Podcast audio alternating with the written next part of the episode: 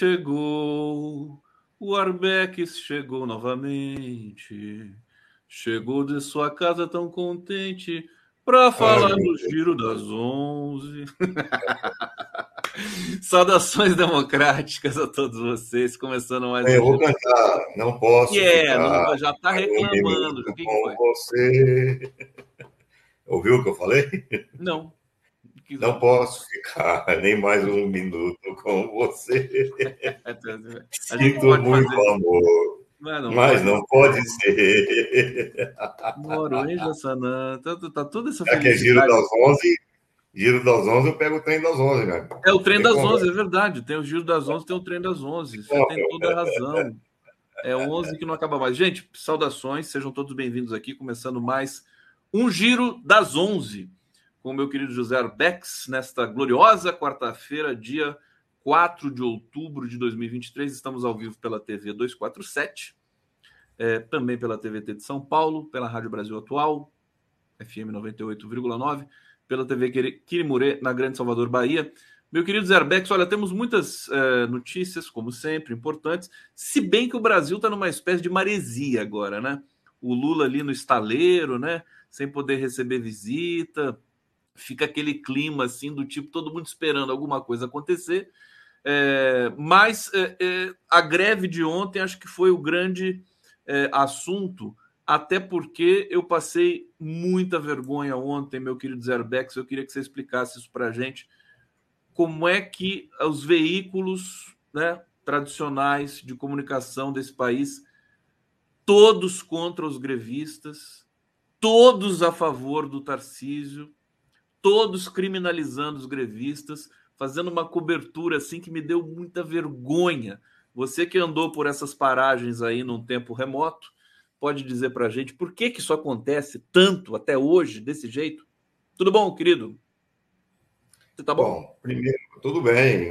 Mais uma vez agradeço o convite a participar desse teu nobre programa. Tenho um protesto a fazer porque você tirou a Denise. É, claro que eu não tenho nada contra a aluna Zaratini, ao contrário, é muito simpática, muito legal, eu gosto dela, mas eu, a Denise, a Denise me dava um alento aqui, sabendo que eu ia encontrá-la no final da minha participação, me estimulava a, a vir tal, apesar de você. E aí eu recebo um golpe pelas costas e a Denise não está mais. E aí, como é que fica? Você vê como eu fiz bem de, de tirar dele? Tava, tava aqui paquerando a Denise toda manhã, não podia deixar isso acontecer mais. Tive, tive que trocar a Denise. Só para explicar para vocês, meus amores, o público aqui, é, às vezes a gente dá uma mexida, é, porque tem pessoas que têm incompatibilidade de agenda e tudo mais. Fiz um esforço aqui para trazer a nossa querida Luna Zaratini, vereadora em São Paulo ela só poderia nesse dia. Eu pedi delicadamente para Denise, perguntei se ela poderia. É, mas é uma temporada, é uma temporada. Depois a gente. Depois, depois eu deixo você encontrar com a Denise de novo, tá? então, brincadeiras à parte, minhas saudações, aluna, que ela seja, que ela tenha boa sorte. Bom, é, voltando ao tema original, é, a questão aí é o seguinte, o Kong, você tem você tem dois tipos de interesses envolvidos aí nessa história. Você tem o interesse imediato da, da, da mídia, se é que se pode chamar esse lixo de mídia brasileira, que é a aposta na, na privatização, aquele programa, o programa neoliberal que a mídia sempre defendeu e que continua defendendo, privatização do metrô, privatização de todos os serviços públicos e tudo aquilo que vem junto. Esse é o interesse imediato. Mas eu acho que tem uma coisa mais estratégica de fundo aí, que é o seguinte: a direita hoje brasileira está órfã de, de, um, de, um, de um substituto do, do Bolsonaro, né? Quer dizer, quem é que vai disputar pela direita em 2026? Eu acho que eles precisam construir uma figura nacional é, que tenha alguma projeção, algum, algum poder de fato para enfrentar nas urnas o Lula ou quem o Lula apoiar, sei lá quem. Eles precisam ter uma figura nacional para projetar para as eleições. Quem, quem é essa figura? Eles, estão, eles fizeram algumas tentativas patéticas né, com o Aécio, você deve ter visto, tal, tentaram projetar de novo o Oeste, vão tentar outras figuras da direita, mas você tem agora o governador de São Paulo, que é o estado mais importante do Brasil do ponto de vista econômico, e que está disposto a ocupar esse lugar de ser o candidato da extrema-direita, inclusive com uma pauta de costumes, com a, com a, a coisa da matança nas periferias, a, a, tentativa de. Tentativa não, conseguiu tirar a Câmara dos uniformes policiais eh, nas batidas policiais. Quer dizer, o cara está se candidatando a ser, é, a ocupar esse lugar do Bolsonaro. E, na minha opinião, o apoio que a mídia está dando atende essas duas condições: a condição imediata, que é da privatização, e a ideia de construir uma liderança nacional. Portanto, é uma coisa muito mais séria que nós estamos assistindo. E muito grave, porque ele está se cacifando para ser o candidato em 2026. Eu acho que é isso o pano de fundo dessa, dessa questão aí. Mas acho que tem mais coisa, né? Por exemplo, quero falar de jornalismo um pouquinho com você a pessoa vai lá. Você tem, você tem um núcleo de jornalismo, você tem uma equipe inteira, falando Globo News, CNN, Band News, tudo mais. Você entrevista o governador do estado num dia como aquele de greve, num dia como ontem, é, que foi uma greve, inclusive, democrática, pacífica, a gente não teve um incidente na cidade, né? É, foi difícil, foi difícil para algumas pessoas, evidentemente, mas greve é um direito constitucional. Vamos deixar isso claro também. Aí a equipe de jornalismo vai lá, entrevista o governador umas três vezes, repete aquela entrevista durante o dia todo e não entrevista um sindicalista, uma pessoa da Sabesp, ou do metrô, ou do CPTM. Quer dizer, eu acho que isso é um escândalo. Não, não, não sei se, por exemplo, se tiver um, esse tipo de coisa nos Estados Unidos, com todo, com todo, com toda a reserva que a gente tem, se eles fariam escandalosamente assim uma cobertura tão, tão é, pesada. Arbex. E aí, Arbex? Não, claro, claro. Por isso que eu falei desde o começo, quando eu comecei, quando comecei a falar disso, que eu falei a mídia brasileira, se é que dá para chamar isso de mídia. O que está sendo feito no Brasil não é jornalismo, não tem nada a ver com jornalismo. O que está sendo feito pelas grandes, pelas grandes corporações do, da, da imprensa é crime, é crime de desinformação, é uma campanha aberta, não é nem dissimulada, é uma campanha. É uma campanha de apoio ao, ao Tarcísio. É como, é como se fosse o comitê eleitoral do, do, do Tarcísio. Então, não é jornalismo é, o que se fez aí. Eu, então, concordo com você. Mas isso aí reforça o que eu estou dizendo. Isso aí reforça o que eu estou dizendo, que, que o que está se preparando aí é o. Nós estamos vendo o, o início da campanha eleitoral para 2026. Né? Na verdade, é isso. Alguém está dizendo aqui sobre o, o Pimenta continua dando a bufunfa, é, é, isso aí. E o Pimenta continua sustentando a Rede Globo, o Pimenta. E cadê a, e cadê a imprensa da esquerda para se contrapor a isso? Claro que não conseguiria se contrapor na, na mesma medida que, que as grandes corporações da mídia. Não temos ainda força para isso mas também não, não, não, existiu por parte, por parte nem do, do PT, das forças de esquerda, uma tentativa de contra-informação no sentido de, de, divulgar as reais, os reais objetivos dessa greve. E, e, não apenas no dia, mas em preparação à greve, esclarecimento à opinião pública, uh, campanhas de, de, de distribuição de boletins, pequenos boletins nas ruas, por exemplo, campanha via as redes sociais, um esclarecimento prévio, porque a esquerda deveria saber o que a mídia iria fazer. Claro, nós estamos bastante escolados sobre, sobre como a mídia se comporta nesses casos. E cadê o esclarecimento prévio? Cadê uma campanha prévia de esclarecimento? Nós continuamos desprezando a comunicação como se fosse uma coisa secundária. A verdade é essa. Entendeu? Então, não adianta. Você tem toda a razão. A esquerda, nesse sentido, está tá morta.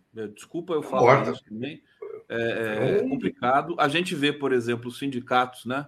O, o, o sindicato do metrô é, merece todo o nosso aplauso. Os, os claro. funcionários da Sabesp, porque eles, eles, eles foram corajosos, deram cara tapa, foram, foram ali para e chamaram a atenção da população do estado de São Paulo, que estão porque a imprensa não dá que essa Besp está para ser privatizada, que os estudos, estudos aspas, né, foram feitos e tudo mais. Agora, eu acho, eu acho assim, ontem me deu muita vergonha. é, é, da cobertura. A gente sempre tem vergonha com a imprensa convencional, mas ontem, em especial, foi algo que me deixou assim é, é preocupado, no sentido de que você está falando da eleição para 2024 ou 26? Você está se referindo mais a qual? 26, né? 26. A, a, direita quer construir uma figura nacional de projeção que substitua o Bolsonaro. Até agora, nós só temos um nome, na verdade, que pode eventualmente substituir o Bolsonaro, que é a Michele. Ou seja, criar uma espécie de Evita Peron aqui no Brasil. Agora, vamos, vamos combinar, né, Arbex? Essas tentativas, esses tubos é. de ensaio da nossa imprensa, eles, eles geralmente fracassam, né? É, é, o, o, Bolsonaro ele foi o, a, uma espécie de bólido nesse meio todo aí, no meio da propagação do ódio, das fake news, ele acabou ascendendo. Ele não teve apoio explícito da imprensa, né? Continua não tendo e continua sendo o nome, é, digamos, mesmo sendo acusado de tudo, o nome a ser, digamos, batido ou transferido, né? Os, os votos dele, né? É transferido para algum outro é, pretendente à, à presidência. Enfim, Peraí, eu não sei o que você quer dizer quando você fala que ele não teve apoio explícito da imprensa. Isso daí, eu não sei o que você quer dizer com isso, mas teve sim. Teve, o né? golpe, de, o, o, o, a eleição dele em 2018 não teria ocorrido na forma como ele ocorreu sem a Rede Globo. Eu acho isso tão evidente que não. Né, durante os, os dois primeiros anos de governo dele, ele ficava falando, fazendo elogio da tortura, o elogio da ditadura, ameaças criminosas da esquerda e a imprensa endossou isso plenamente. Imagina, não teve apoio da imprensa? Eu não sei do que Ela você tá não tá contestou, né? Ela não contestou. Não só não contestou, como em seus, em seus, em seus editoriais, em suas, em suas manchetes. Ela fez uma ampla campanha de, de sustentação do governo Bolsonaro. Ela só parou de fazer isso quando o cara começou a levar o país para uma situação tão, tão avacalhada, de uma desestruturação tão grande da economia, é, e que os crimes da, da na, pandemia ficaram tão evidentes, que aí não teve mais jeito. Eles tiveram um jeito de, de, de se afastar da, do desastre que eles mesmos provocaram. Mas a imprensa apoiou o tempo todo, pelo amor de Deus. Isso é, é a RG, tudo bem, acho que você tem razão. É, RG está dizendo aqui: se a mídia não conseguiu com o João Dória, vai conseguir com o incompetente do Tarcísio? É, o problema é que quando o João Dória tentou, havia Bolsonaro. então o João Dória não conseguiu deslocar o Bolsonaro. Agora, Bolsonaro não há mais. Vai falar como o Drummond na poesia, e agora, José, Minas não há mais. Bolsonaro não há mais. Tem um vazio no lugar, no lugar antes ocupado pelo Bolsonaro. E, e quando o João Dória tentou, não tinha um vazio, tinha um Bolsonaro. Agora não tem mais, tem um vazio. Todo mundo sabe que a política, assim como a natureza, odeia o vazio. Alguém vai preencher esse vazio. Quem? Eu acho que o governador do estado mais rico da nação é um bom candidato. Eu, se fosse da extrema-direita, apostaria em promover o, o, o, capitão, que é o governador do estado mais Você está dizendo o seguinte para a gente: você está dizendo que o Tarcísio vai ser blindado pela imprensa até 2000. Ele pode fazer as, as maiores atrocidades em São Paulo que a imprensa, que a Globo, que a Folha de São Paulo, que o Estadão não vão, ah, é, é, vão, vão chancelar tudo que ele fizer. É isso que você está falando? Eu não sei porque você está usando o verbo no, vai ser blindado, como se fosse uma coisa sendo. futura. Já está sendo, o que nós estamos vendo com essa, como você mesmo disse, o que nós estamos vendo com a cobertura dessa greve foi um, uma blindagem total. Eu não sei por que está usando no futuro, já está sendo, já é isso. Eu não sei por que, quando, quando, o cara, quando o cara entra com recurso para impedir que policiais sejam obrigados a usar câmera em suas operações de chacina, é, cadê a mídia para dizer que isso daí é, uma, é, é, é puro terrorismo é, do Estado? Cadê a mídia para dizer que isso dá carta branca para os massacres, para assassinos? Cadê? Aonde que está?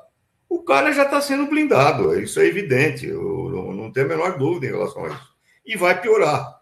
Agora, ou a esquerda entende isso de uma vez por todas e começa a tratar sério a comunicação, ou nós vamos ficar até 2026 lamentando a, a, a mídia, a, o papel da mídia, o ataque da mídia, o blá blá blá, blá blá blá, blá blá blá, porque isso daí é o reflexo da nossa impotência, meu amigo. Não, não tem conversa, a mídia está aí para isso.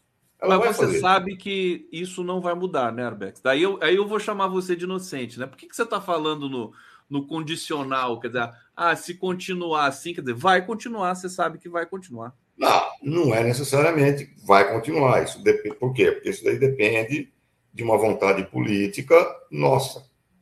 Agora, essa vontade política pode alterar o rumo das coisas? Pode. Senão eu começaria a acreditar em em fatalidade. Eu não, não, acho que é uma fatalidade.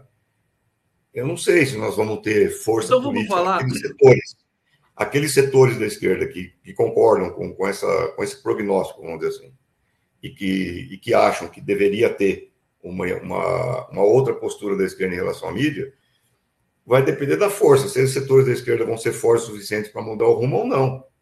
Eu acho que agora vamos ter, nós vamos ter a candidatura, a disputa para a prefeitura de São Paulo, que vai ser importantíssimo, até por tudo isso que nós estamos discutindo sobre o papel do Estado de São Paulo em toda essa conjuntura. O Boulos é um candidato muito forte, é um candidato excelente, que tem um forte histórico político, e eu não vejo por que uh, a disputa pela prefeitura não possa ser um momento inicial de mudança de, de perspectiva, de mudança de, de, de quadro em relação à comunicação. Tem tudo para ser. Eu não, eu não sou fatalista desse jeito que você está sendo, não. Não, não, não, você não é fatalista. Não. não eu também não sou. Não. não sou fatalista também. Então, eu vou para o bate-papo aqui, sabe? Porque eu quero mais aí para o bate-papo, viu? Depois dessa conversa aqui. Eduardo José vai, Viana vai. Monteiro, papel formato A4 da marca Arbex. Tem um papel que, que, que é, não é Arbex, é Papex, alguma coisa assim, né? O que, que significa o teu nome, Arbex? Fala pra gente. Arbex. Tem um significado? Dizer, é, é, é, é, latim? Tem um é? significado. Tem um significado. Des, é, desbravador de caminhos. Des, desbravador de caminhos? É. Muito bom, muito bom. Mais ou menos isso. É uma história, história meia longa que não vale a pena contar. Não vale a pena contar. É, vamos, é, aqui o perfil. Bom dia, Conde Arbex. Arbex é show, trabalho sério. Eu vou processar o Arbex porque eu, eu, eu fiquei contagiado. Ele me contaminou com a risada dele. E agora, assim, quando eu, quando eu menos espero, eu solto uma risada dessa, que eu tô assustado com isso. Muito bem. É contagioso. Eu não, eu não, eu tô, vou, vou, vou entrar na justiça contra você. Se a mídia não conseguiu com o João Dói, isso aqui eu já tinha lido.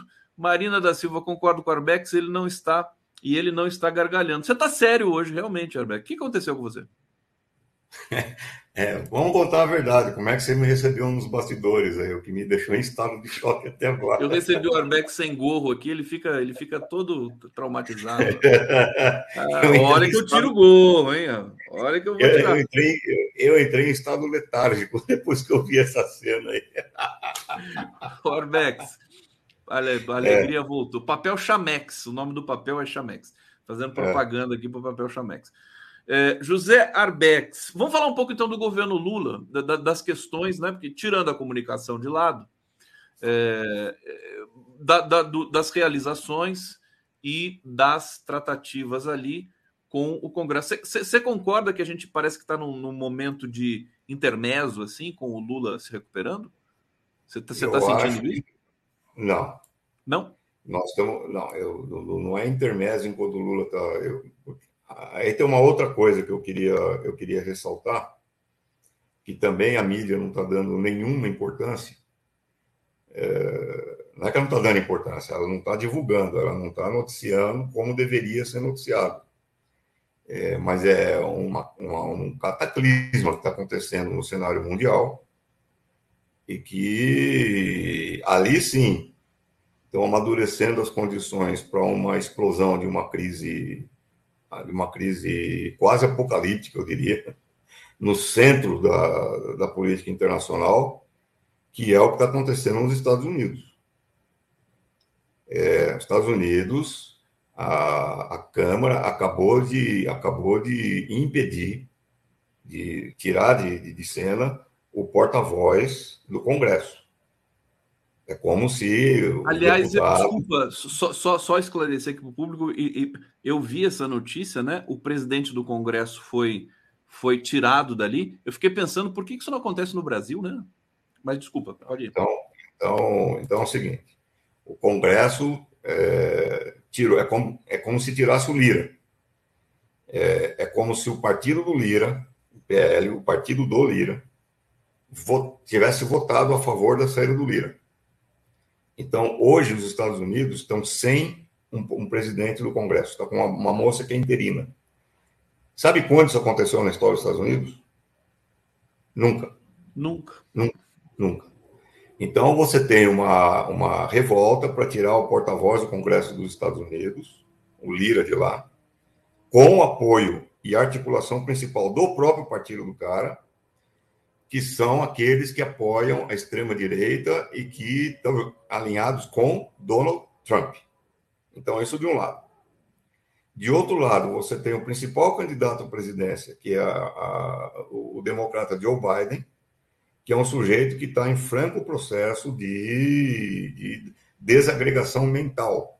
Isso não é uma figura de linguagem, estou utilizando aqui uma, uma afirmação clínica. O cara está com processo cognitivo completamente prejudicado, ele não consegue dar dois passos sem trupicar, ele tem que lembrar um bilhete de, de levando o nome de quem está com quem ele está conversando para saber com quem que ele está conversando, ele se esquece no meio da conversa. Esse cara é o principal candidato às eleições dos Estados Unidos. E o cara que compete mais diretamente com ele é um mafioso, que é o Donald Trump, que está sendo indiciado, já foi indiciado em alguns processos, está sendo ameaçado de ser levado para a cadeia, e é o cara que está produzindo a ruptura do próprio Partido Republicano. Esses são os dois caras. Um deles vai assumir a presidência dos Estados Unidos. Num contexto de desagregação da instituição partidária, num contexto de impasse dentro das instituições, dentro do Congresso dos Estados Unidos, está completamente paralisado. Não se sabe o que vai acontecer, porque, eu repito, tudo isso tá, é, é inédito na história dos Estados Unidos. E num quadro mais geral, que eu tenho, que eu tenho insistido aqui com você, de 40 milhões de pessoas que dependem do fundo STEM para comer, é, outro tanto que depende de ações filantrópicas da Lions, da, da Rotary, etc. e tal, porque senão não tem o que comer. Nós estamos falando de dezenas de milhões de famintos nos Estados Unidos, milhões de famílias sendo despejadas de suas casas, porque não conseguem pagar hipoteca, nem pagar aluguel estão sendo despejadas das casas.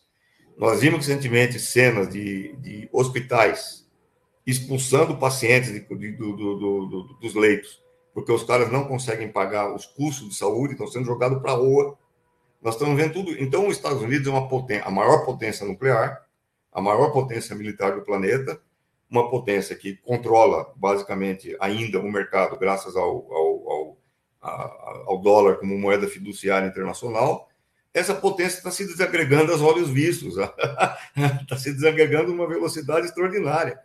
A Europa está em pânico, os países europeus, porque se o, se o Trump ganhar, o Trump é um cara que ganha com um discurso anti-OTAN, anti-Europa, na verdade. O Trump é o cara, é o, é o isolacionismo total. Os Estados Unidos, nós somos. Olha, nós daqui somos. a pouco eu vou votar no Trump, porque o cara é anti-OTAN. Anti, -OTAN.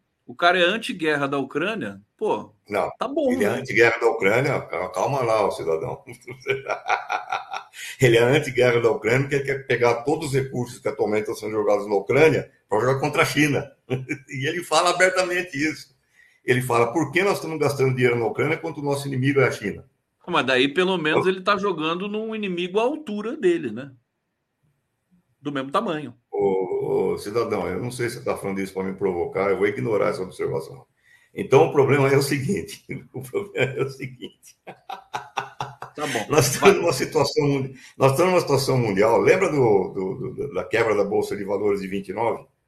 A quebra Lembro, da Bolsa de Valores. Eu tava, 29, nesse dia eu estava em Campinas. A quebra da Bolsa de Valores de 29 vai ser uma brincadeira perto do que está se avizinhando com os Estados Unidos, porque aqui nós não estamos falando só de uma quebradeira do sistema internacional, sistema financeiro internacional, de bolsa de valores. Nós estamos aqui é, falando da quebra institucional da maior potência do mundo, num quadro que nunca aconteceu em 200 anos de história. E não vamos esquecer que uh, que está se formando um outro polo, que são os BRICS, e que uma das, um dos pilares de sustentação do BRICS é a ideia de que o dólar tem que ser, não tem mais que ser a moeda internacional, mas que nós, nós temos que arrumar uma alternativa a essa moeda, uma bolsa de moedas ou uma moeda criada pelos próprios BRICS e que vai ser que vai ser substituta ao dólar, coisa que o Trump já falou que se acontecer vai ser a pior derrota dos Estados Unidos em toda a sua história, vai ser equivalente aos Estados Unidos perder uma guerra mundial. Nós estamos falando isso num sistema em desagregação. Quer dizer, uma besta em desagregação que está sendo ferida, o que, que ela faz? Ela ataca. Ela ataca, ela ataca todo mundo. Ela, ela vai para as últimas consequências. É esse o risco que nós estamos correndo. E antes que alguém me chame de apocalíptico, eu quero que alguém identifique uma única afirmação que eu fiz agora que pode ser contestada. Uma única. Me contesta, antes de me chamar de apocalíptico porque a seriedade da coisa é muito grande. Quer dizer, e a mídia, a mídia passa ao longo disso daí. A mídia passa à margem e ao longo, ignora solenemente esse quadro, essa conjuntura. Isso tudo não aparece. Aparece como notícias isoladas. Aparece aqui que a, o presidente da Câmara foi, foi defenestrado, aparece ali que tem a coisa dos BRICS, aparece acolá que tem o problema da, da, da fome, etc. Mas esse quadro de conjunto fica invisível. É, esse é o essa é a natureza do problema que nós estamos enfrentando hoje. Essa é a verdadeira natureza daquilo que está, sendo decidido na Ucrânia. A Ucrânia está em frangalhos. A, Europa se lascou com a Ucrânia. A Polônia já tirou o time dela, já falou que não vai mais ajudar a Ucrânia coisa nenhuma, porque uh, a população europeia está tá, tá, tá, tá, tá furiosa com seus próprios governantes pelo papel de vassalos subordinados que eles assumiram diante dos Estados Unidos. Agora, eles vão fazer o quê?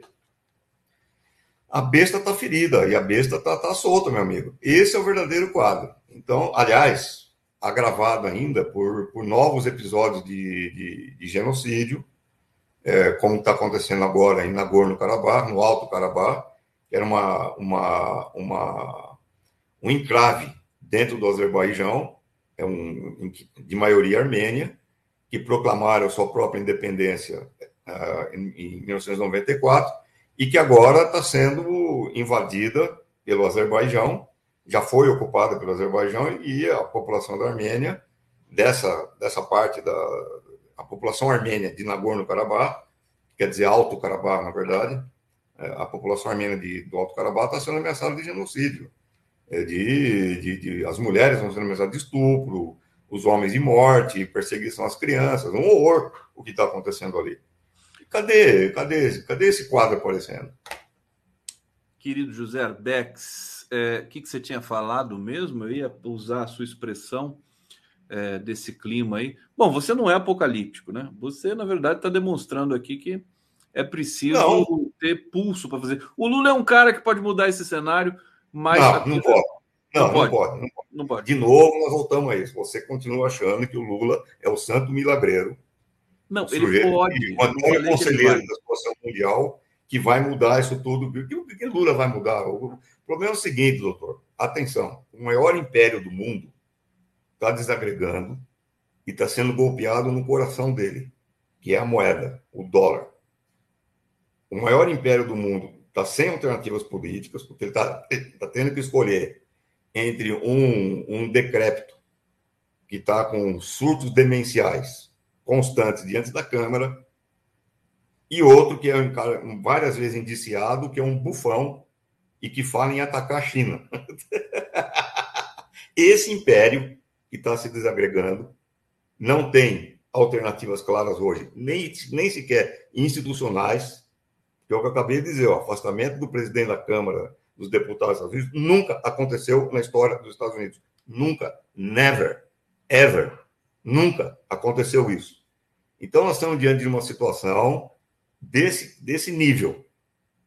E vem você me dizer que o Lula vai resolver isso. Meu querido, vou, então, pera um pouquinho. Você é entusiasta do Lula também, me desculpa, porque quando ele foi claro. para a China, para a Índia, para Hiroshima, para a França, para a Itália, para todo lugar, você falou, cara, na ONU, né? Que discurso fantástico. Totalmente. Você me falou isso. Totalmente. Mas o que eu estou dizendo é que dizia, o que, o que eu estou dizendo é que tem um, tem um velho, um velho, um velho, um velho escritor, um tal de Carlão, que ele dizia o seguinte: os homens fazem a história, mas não fazem do jeito que querem fazer. Fazem tendo que lidar com aquilo que já existe e que não depende Ué, de sua consciência. quem melhor representa essa personagem do que o Lula? Quem melhor? Isso não quer dizer que Cacete, isso não quer dizer que ele vai fazer milagre, o, Cone. Mas quem está falando que ele vai fazer milagre é você, não sou é eu. Só um milagre, só um milagre para resolver essa situação. Porque. Vamos, porque vamos avançar. Eu... Deixa, eu, deixa eu destrinchar esse tema aqui com você. Mônica Góes, ah, tá, como faz para casar com Arbex? Estou apaixonada. Tá aqui, ó. Vou, vou, vou, vou explicar para você como é que faz. Ó. Manda um e-mail para ele, manda um e-mail, pede ele em casamento e, e aguarda a resposta. Tá aqui, ó. Não, outro dia eu botei um anúncio no jornal. vou, vou mutar você. Não fala nada agora. Outro dia eu botei um anúncio no jornal. Arroba pucsaopaulo.br. Tá aqui. É. Depois outro eu coloco. eu botei no jornal. É, Gabriela Oliveira, Arbex é aquela dose de choque de realidade misturada com gatilho de ansiedade que a gente ama e odeia ao mesmo tempo. Pronto, também acho. Ana Luísa, chocante ver doentes sendo arrastados para calçadas com roupão do hospital. Isso aconteceu e está acontecendo nos Estados Unidos. Rogério Gonçalves, vi vídeos que mostram a situação na Inglaterra e em Portugal complicadíssimas também, pobreza e desigualdade se alastrando. Quer dizer, a coisa está feia na Europa, está feia nos Estados Unidos. O Arbex está avisando isso aqui faz tempo é, e eu fico em dúvida. Quer dizer, eu, eu, você sabe o papel, papel de um, digamos, comunicador, vai, jornalista que seja, vai, que eu tenho aqui. Sim, meu amor. É provocar. Você sabe disso. Sim. Eu tenho que provocar Sim. o contraditório Sim. aqui. Não que eu tenha uma posição passional, pessoal, privada. É que eu tenho que provocar as coisas para o nosso convidado falar e para provocar também reflexão no nosso público.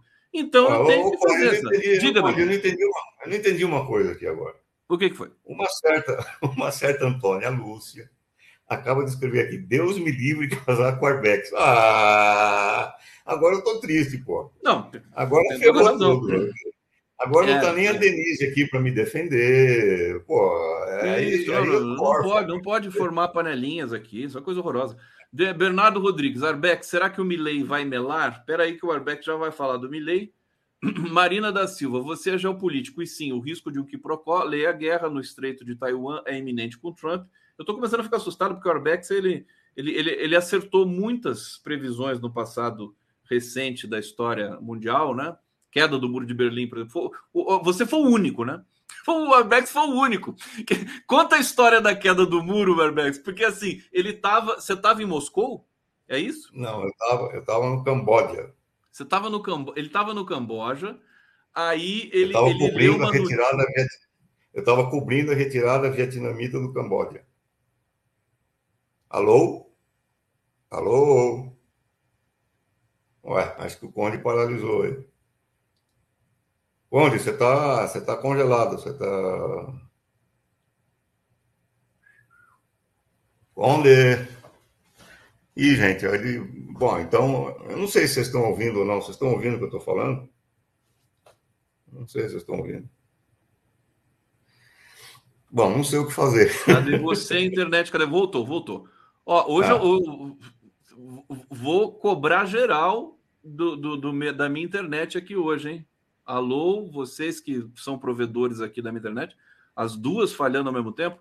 Você está me ouvindo agora, meu, meu querido? Eu tô. Meu amor, a minha não tá me ouvindo agora?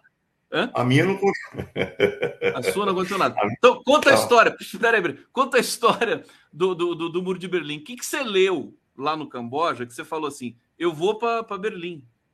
Não, eu estava no Camboja, é, cobrindo a retirada vietnamita do Camboja, que foi bem interessante, aliás. E naquela época todo mundo sabe que não tem internet, não, não tinha coisa nenhuma. Era, eu estava com meu radinho de pilha, ouvindo a BBC de Londres. E isso era em setembro de 89. Aí eu ouvi um comunicado da BBC dizendo que o Partido Comunista da Alemanha Oriental tinha convocado um congresso para os dias 7, 8 e 9 de novembro, ou seja, para dali dois meses. Estava em setembro, isso aconteceu em, novembro. E já estava uma puta crise ferrada na Alemanha Oriental, crise dos refugiados, um monte de gente tentando fugir para o lado ocidental e, e, coisa e tal. E, e daí eu pensei, né? Falei, bom, o que, que levaria o Partido Comunista da Alemanha Oriental a convocar um congresso no meio de uma crise desse porte? Uma crise ferrada, uma crise imensa. Aí eu pensei, eu falei, o, a questão é a seguinte, o próprio muro está em risco. O muro de Berlim está em risco. E aí eu pedi para a Folha para ser deslocado para a Alemanha Oriental para cobrir é, o que eu achava que ia acontecer, que era um muro em risco. E a reação inicial da Folha foi falar, não, não vai acontecer isso, tal, não sei o quê. É, na época eu cheguei a pedir demissão da Folha. Eu falei, bom, vocês não querem me mandar para a Alemanha Oriental, eu vou. Eu vou com meus recursos, etc e tal. E aí, se acontecer o que eu acho que vai acontecer, eu, eu, eu, eu, vendo as minhas matérias para quem quiser pagar. Aí, no fim, a, a Folha acabou me enviando e eu era o único jornalista brasileiro eh, no dia 9 de novembro, quando o Partido Comunista anunciou a queda do Muro de Berlim. É, foi isso que aconteceu. Foi foi bem interessante. Mas eu acho que o Conde. Essa história é fantástica. Então, eu acho que é uma história que a gente precisa levar muito em consideração aqui, porque o Arbex tem essa essa, essa sensibilidade, né? Falar que você tem sensibilidade é quase que um oxímoro, né? Mas ele tem uma sensibilidade com a história é, e é bom a gente ficar esperto. Parece que ninguém está sacando isso. Eu não sei se, se o governo brasileiro está entendendo que os Estados Unidos estão nessa derrocada total. Eles sempre elogiam os Estados Unidos, acabaram de fazer uma visita lá, ter bilaterais com o Biden, não sei o quê. Enfim, é, o bicho é feio. Pera aí, Arbex, está chegando muita mensagem aqui. É, olha só, Rogério Gonçalves gente fugindo dos Estados Unidos para o México. Olha só que situação, como é que está a coisa. Ana Luiz, Arbex, você pode ter um harém? Como assim? Mulherada assanhada hoje aqui. O que, que tem o Arbex, meu Deus do céu? Denise Thanos, quando o Arbex acha que você tem mais de 100 anos. É quando ele perguntou para mim aqui. Você lembra da crise de 29? Eu falei, claro, eu lembro. Eu estava andando de skate. É, Edson Antunes, os Estados Unidos vão, prender, vão perder a hegemonia sem guerra. Exatamente. Gilberto é Arbex, você é apocalipse ou é integrado? Viva Humberto Eco. Ele gosta é desse grande, livro que eu sei, né? Grande, Maria Noemi, grande. continua Arbex, já já ele volta quando eu cair aqui o meu sinal de internet. Quando eu cair de novo, você pode continuar, viu, Arbex? Esquece que eu estou aqui participando e tal, você vai em frente. Fala do que você quiser. Eduardo José Viana Monteiro, cidadão do Gol Arbex, doidinho. G2 Informática, meu querido Gil, tá aqui. Arbex hoje está do contra, Conde. É, é sempre né? Por isso que eu gosto dele, né? Eu gosto de pessoas que gosto de divergência. Essa coisa não, não, tem graça. Eletra Silva, se eu tivesse 20 anos a menos, ia tentar conquistar o Arbex. O Arbex gosta de mulheres mais velhas, né, Arbex? Então não tem problema. Pode mandar um e-mail, vou colocar na tela de novo aqui para você. Luciana Barros, eu caso também caso com você, Arbex, só para acordar com a sua risada.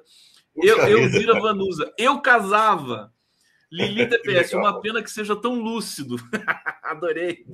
É, Otila, resistir a precisa, eu me caso com o Arbex. E a Lube Vilacqua, tô solteira com uma mulher incrível, aceito um café, um vinho. Olha, daqui a ah. pouco eu vou. vou vamos arrumar um casamento para o Arbex? E para mim também, Arbex? a gente casa junto, faz uma festa. Não você e eu, mas a mesma festa. Ué, por que não? Por que não? Você, você descarta isso? Não, não descarto. Eu, até que eu gosto de você também. Bom, olha, olha o e-mail do Arbex aqui, jarbex.pucsaopaulo.br. Arbex, eu já nem sei mais o que, que a gente está falando. É, é, pega aí, assume daí. Eu ia falar assim. Casamento. Fala do Milley, fala do Milley, vai pra gente. Olha, eu acho que eu eu, eu, eu achando que existe uma, existe uma boa chance do Massa levar, né?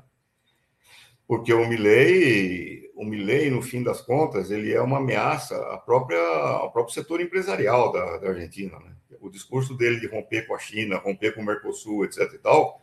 Ora, o Brasil e a China são os principais parceiros comerciais da, da Argentina.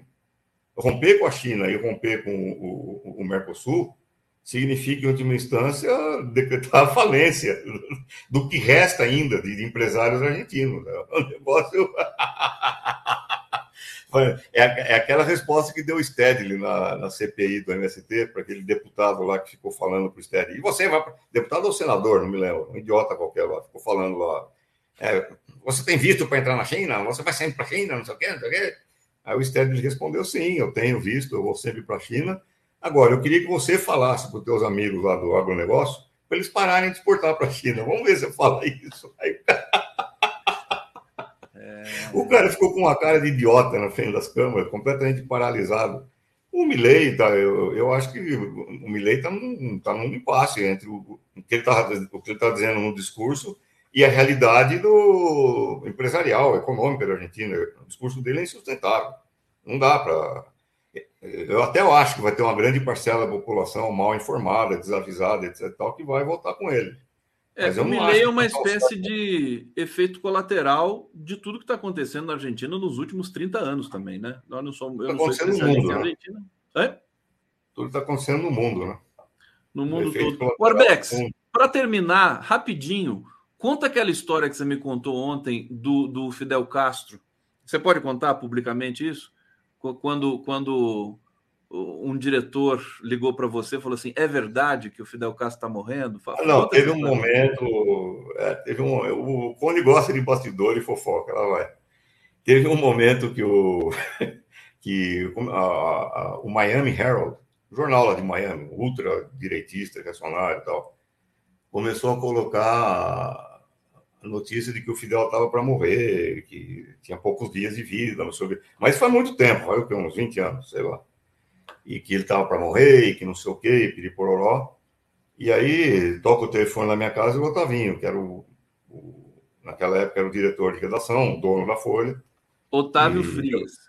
É, eu já estava eu já tava, já tava fora da Folha, fazia muito tempo já. E o Otávio no telefone é, me ligou tal. Eu me dava muito bem com ele, apesar de eu brigar sempre com ele. A gente sempre brigava, mas eu me dava é muito que, bem é que nem você, É que nem você e eu. Né? É, é que nem, que eu e você, sem, a fortuna do, do Otávio lá. Vai, conta, e, aí, e, aí, e, aí, ele me ligou é, e disse: O Arbex, está uma fila aqui na Folha de jornalistas querendo ir lá para Havana para cobrir a morte do, do Fidel. Você acha que ele vai morrer? Eu falei, Otávio, todo mundo vai morrer. eu também, você vai também. Aí ele falou: Não, não é isso que eu estou falando, você sabe. Você acha que ele vai morrer logo, que ele está realmente mal, tal, não sei o quê? E por acaso eu tinha tido uma conversa um poucos dias antes com uma grande liderança aqui no Brasil, de movimentos sociais, etc. Tal, que tinha acabado de ter, de ter uma conversa, ter feito uma caminhada com, com o Fidel lá em Havana, tal, durante alguns quilômetros. Era uma caminhada. Fala quem é a liderança. Não, não, não, acho que isso não, não cabe falar. E, e daí eu, o sujeito me disse, olha, Arbex, eu fiz uma caminhada com o cara, tal, não sei o quê, durou tanto tempo a caminhada, foi tantos quilômetros. Essa caminhada não é de alguém que está para morrer, não. Aí eu falei para o Otávio, eu falei, olha, eu acho... Ah, é, eu falei, inclusive, uma coisa que eu não te contei, eu falei, eu, eu falei para ele, ó, eu acho que tão cedo ele não vai. Agora, se você quiser me pagar uma viagem para a Havana, eu topo. Eu topo.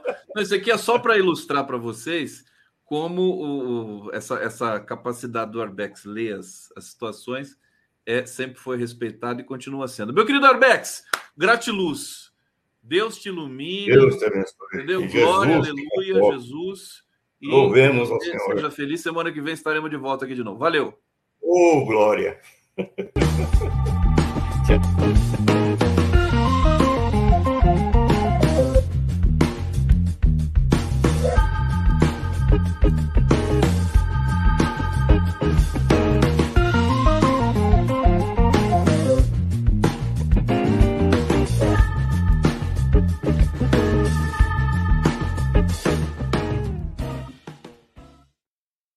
Já deram o like aí? Agora eu vou entrevistar essa linda planta que está aqui neste bonito gabinete, a Luna Zaratini. Adorei a chegada, Luna. Nesse gabinete histórico que já foi do Suplicy, né, Luna? É isso? Tudo bom, minha querida? Tudo ótimo, Conde. Bom dia a todo mundo que está assistindo a gente. Sim, esse espaço é um espaço realmente sagrado, porque foi ocupado pela, por esse gigante que é o Eduardo Suplicy. E hoje a Câmara começou bastante agitada, porque a gente teve está tendo, inclusive, audiência pública sobre orçamento, né? A gente está discutindo o orçamento do ano que vem e é sempre uma grande disputa quando a gente fala de recursos né, e orçamento, também porque não existe política pública sem orçamento, né, sem essa dotação e tudo mais. Então, a gente está aqui sempre puxando sardinha aí para os lados. Então, desculpa essa entrada meio esquisita. Entrada né? fantástica, tomara que seja sempre assim. Olha, o Arbex está aqui no bastidor te dando um abraço, viu, Luna? Está dizendo aqui um abraço para a Luna, seja bem-vinda. A Luna trabalha muito e, e, ela tem poucos dias disponíveis e tudo mais, só tinha quarta-feira, né? Por isso que a gente fez um esforço aqui para trazer você, porque a sua voz aqui é muito importante e é, para a gente poder conversar né, com essa frequência é, é, importante para todo mundo aqui acompanhar seu trabalho. E é sempre muito trabalho. Eu estou vendo que você está sempre muito ocupada, né? Estou falando com a sua assessoria também. É, vamos começar falando, Luna, da greve de ontem, que, é, enfim, tem, tem vários desdobramentos possíveis, é, é, afetou a população, você tem antecipa também de uma certa maneira eleição para a prefeitura. Qual o balanço que você fez e o que, como é que foi seu dia ontem com relação a esse evento, a esse episódio da greve em São Paulo? Bom, Conde, acho que a gente está passando por um cenário bastante complicado em São Paulo, porque existe um governo, que é o governo Tarcísio, que tem na sua agenda a questão das privatizações como um foco principal ele tem apontado isso em diversos discursos, ele tem feito movimentações nesse sentido, então a privatização do metrô, a privatização da CPE, PTM, a privatização da Sabesp fazem parte desse script, né, que ele tem tentado aí conduzir e, e abertamente, né, eu acho que ontem a greve é, e a, as paralisações e a greve chamaram luz para esses temas porque não estão sendo discutidos de maneira alguma com a população, é, estão sendo feitos né, na surdina, na calada da noite, é, e sem até seguir ritos né, importantes nesses processos. Então, tem sido um processo bastante violento, porque no final das contas,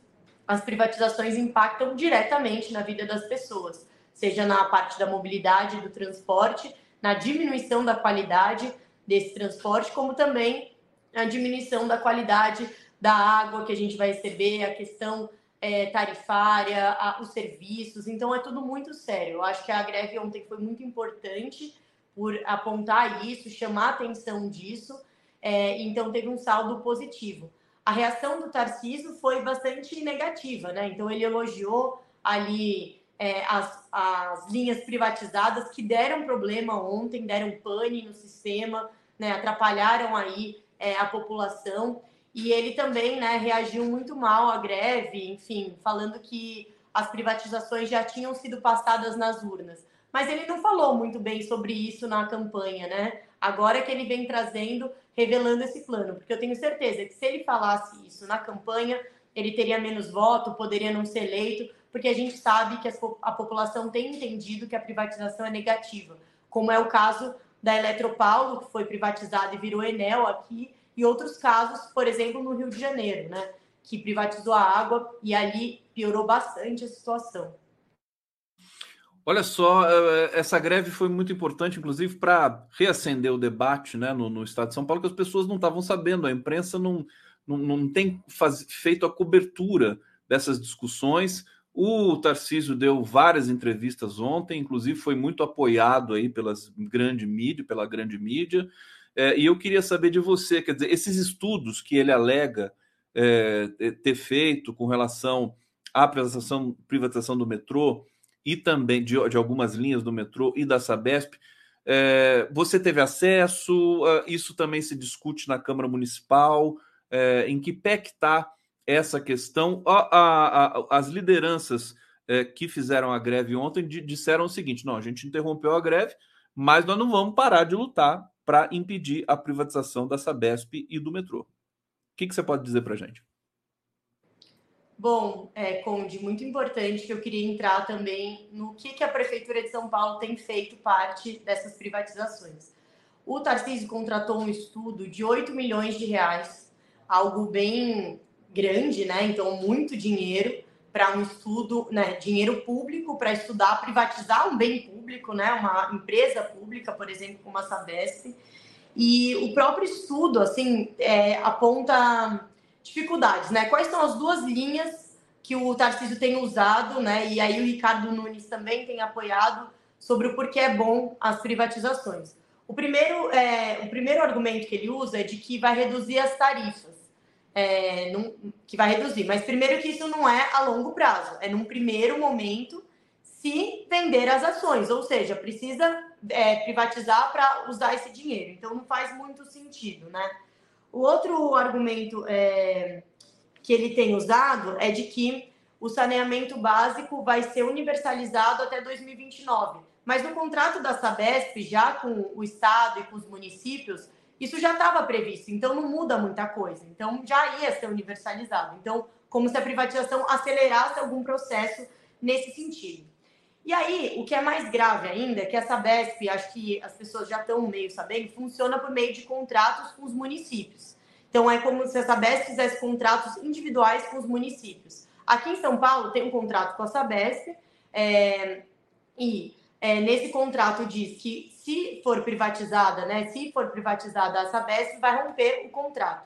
E por isso que o Tarciso criou um novo mecanismo, né, aí junto o Ricardo Nunes, né, que tem apoiado, que são as unidades regionais de saneamento básico, as URAIS, que são uma nova forma de gestão. Ou seja, o que, que acontece nessas URAIS?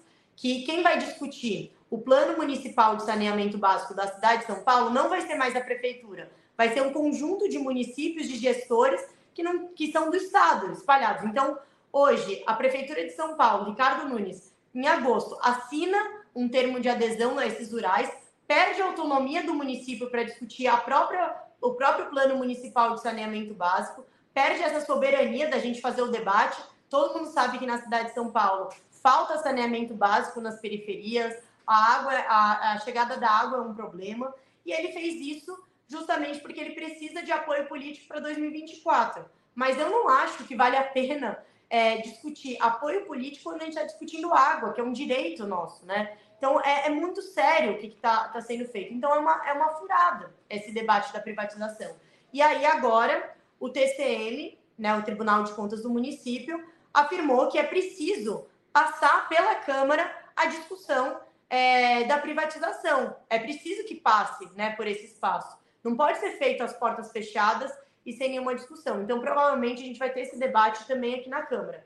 Mas é muito importante a mobilização nesse caso a greve foi fundamental para reacender essa discussão cidadã para a cidade de São Paulo, contra a vontade dos grandes veículos de comunicação. A Diana Caranjo está dizendo aqui: Band passou sufoco com a dona Fátima é, no Datena, né? Ao vivo ontem, eu fiquei sabendo disso. A dona Fátima é uma cidadã, não é a Fátima de Tubarão, não.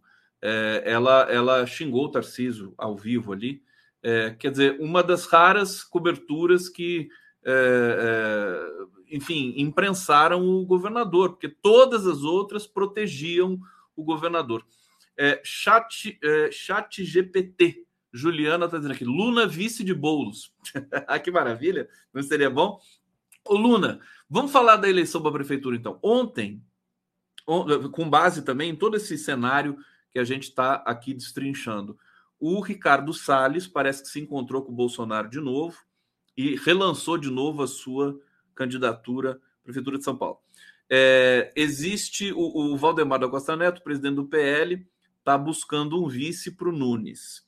E naquela engenharia de ver o Bolsonaro vai apoiar quem, como é que vai ser isso e tal, tal, tal.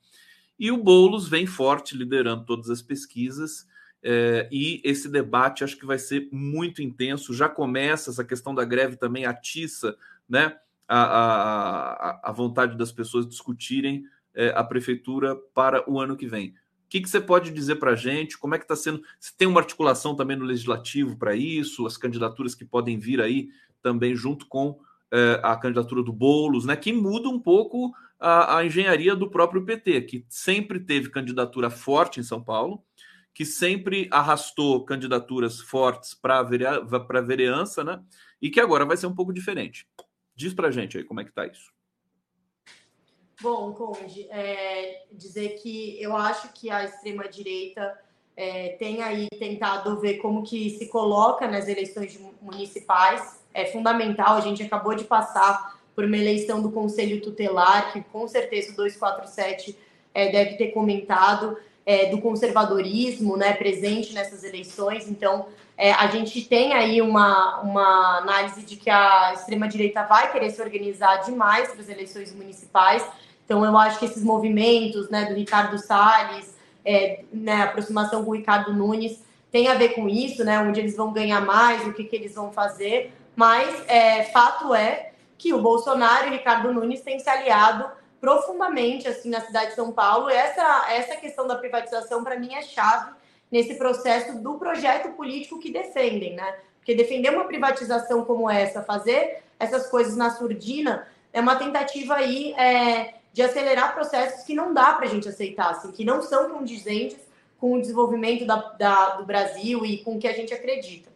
É, mas eu acredito que ainda vão surgir candidatos, candidaturas, né? O Kim Kataguiri ainda continua né, se colocando, tem a Tabata, é, o Boulos, né? Acho que está num processo bastante interessante de rodar a cidade, de conversar com as pessoas, de ir nos locais, de fazer denúncias, de, de se organizar. Acho que tem um aceleramento dessa campanha, dessa, dessa pré-campanha né, eleitoral, mas eu ainda acho que é um pouco difícil o bolsonarismo é, não apoiar o Ricardo Nunes e não estar tá, é, nesse processo. Né? Então, acho que podem surgir ainda candidaturas sempre surge, né, aquelas de sempre que caem, mas eu acho que o cenário ele tende a ficar estável nesse sentido de ter aí dois polos, né? Porque esse é o debate nacional.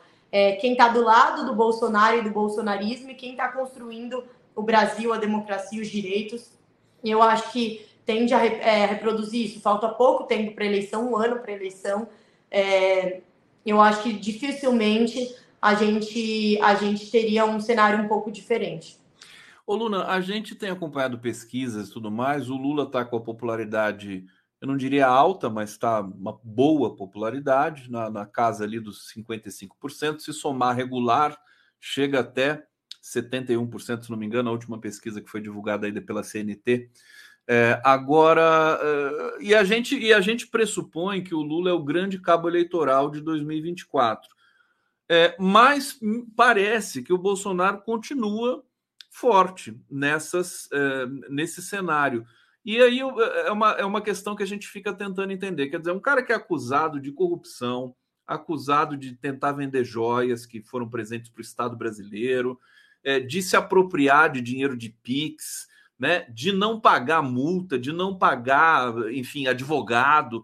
Dizer, uma figura manchada, maculada. Como é que isso ainda não foi é, digamos, é, diluído, dissipado na questão do, do, da população brasileira, né? E falando, sempre pensando com você aqui, na Grande São Paulo, né? Que é uma espécie de pulso também do Brasil. Né? É, bom, é, eu acho que é muito é, eu acho que a política ela é bastante complexa, né, Conde? Porque mistura a realidade das pessoas, a expectativa das pessoas, os processos históricos, né, sociais que envolvem tudo isso.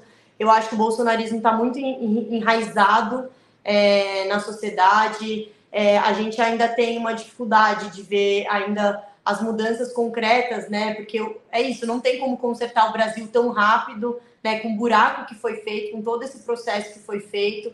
É, então, eu acho que é um processo de, de conseguir organizar o Brasil de políticas públicas, ao mesmo tempo de mobilização, ao mesmo tempo de diálogo com a população. Então, é por isso que é importante, assim, só voltando, desculpa, nessa questão da greve, que eu acho que a greve chama atenção, mas também tem uma coisa que é interessante que a gente não citou aqui, que é o plebiscito, né? O plebiscito popular. Então, ir é, a, nas frentes do metrô, nos bairros, perguntar com as pessoas, dialogar, eu acho que falta a gente ter esse âmbito, esse ímpeto é, mais de, de diálogo, de conversa com as pessoas, porque senão a gente está falando sobre A e B e, na verdade, a gente tem que conseguir construir um lastro político, né, de, de racionalidade e de, e de proposição, assim. Então, é um pouco difícil, né, essa situação. Como, como é que você está sentindo isso?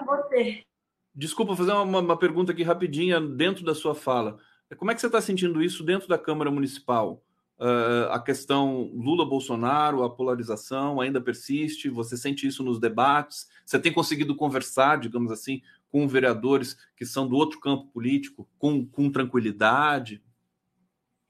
Aqui a Câmara, é, Conde, sendo também bastante sincera, a Câmara de São Paulo ela tem um, uma questão republicana e democrática, né? Assim, em, em alguns aspectos. Mas isso tem, é, tem chegado aqui sim, né? Acho que a, a, disputa eleitoral tem pessoas que ainda defendem o Bolsonaro, né? O bolsonarismo. E aqui eu acho que vai ser, é, vai ser um divisor de águas, né? Pode ser que a gente tenha uma Câmara mais conservadora depois de 2024, se a gente não fizer esse processo.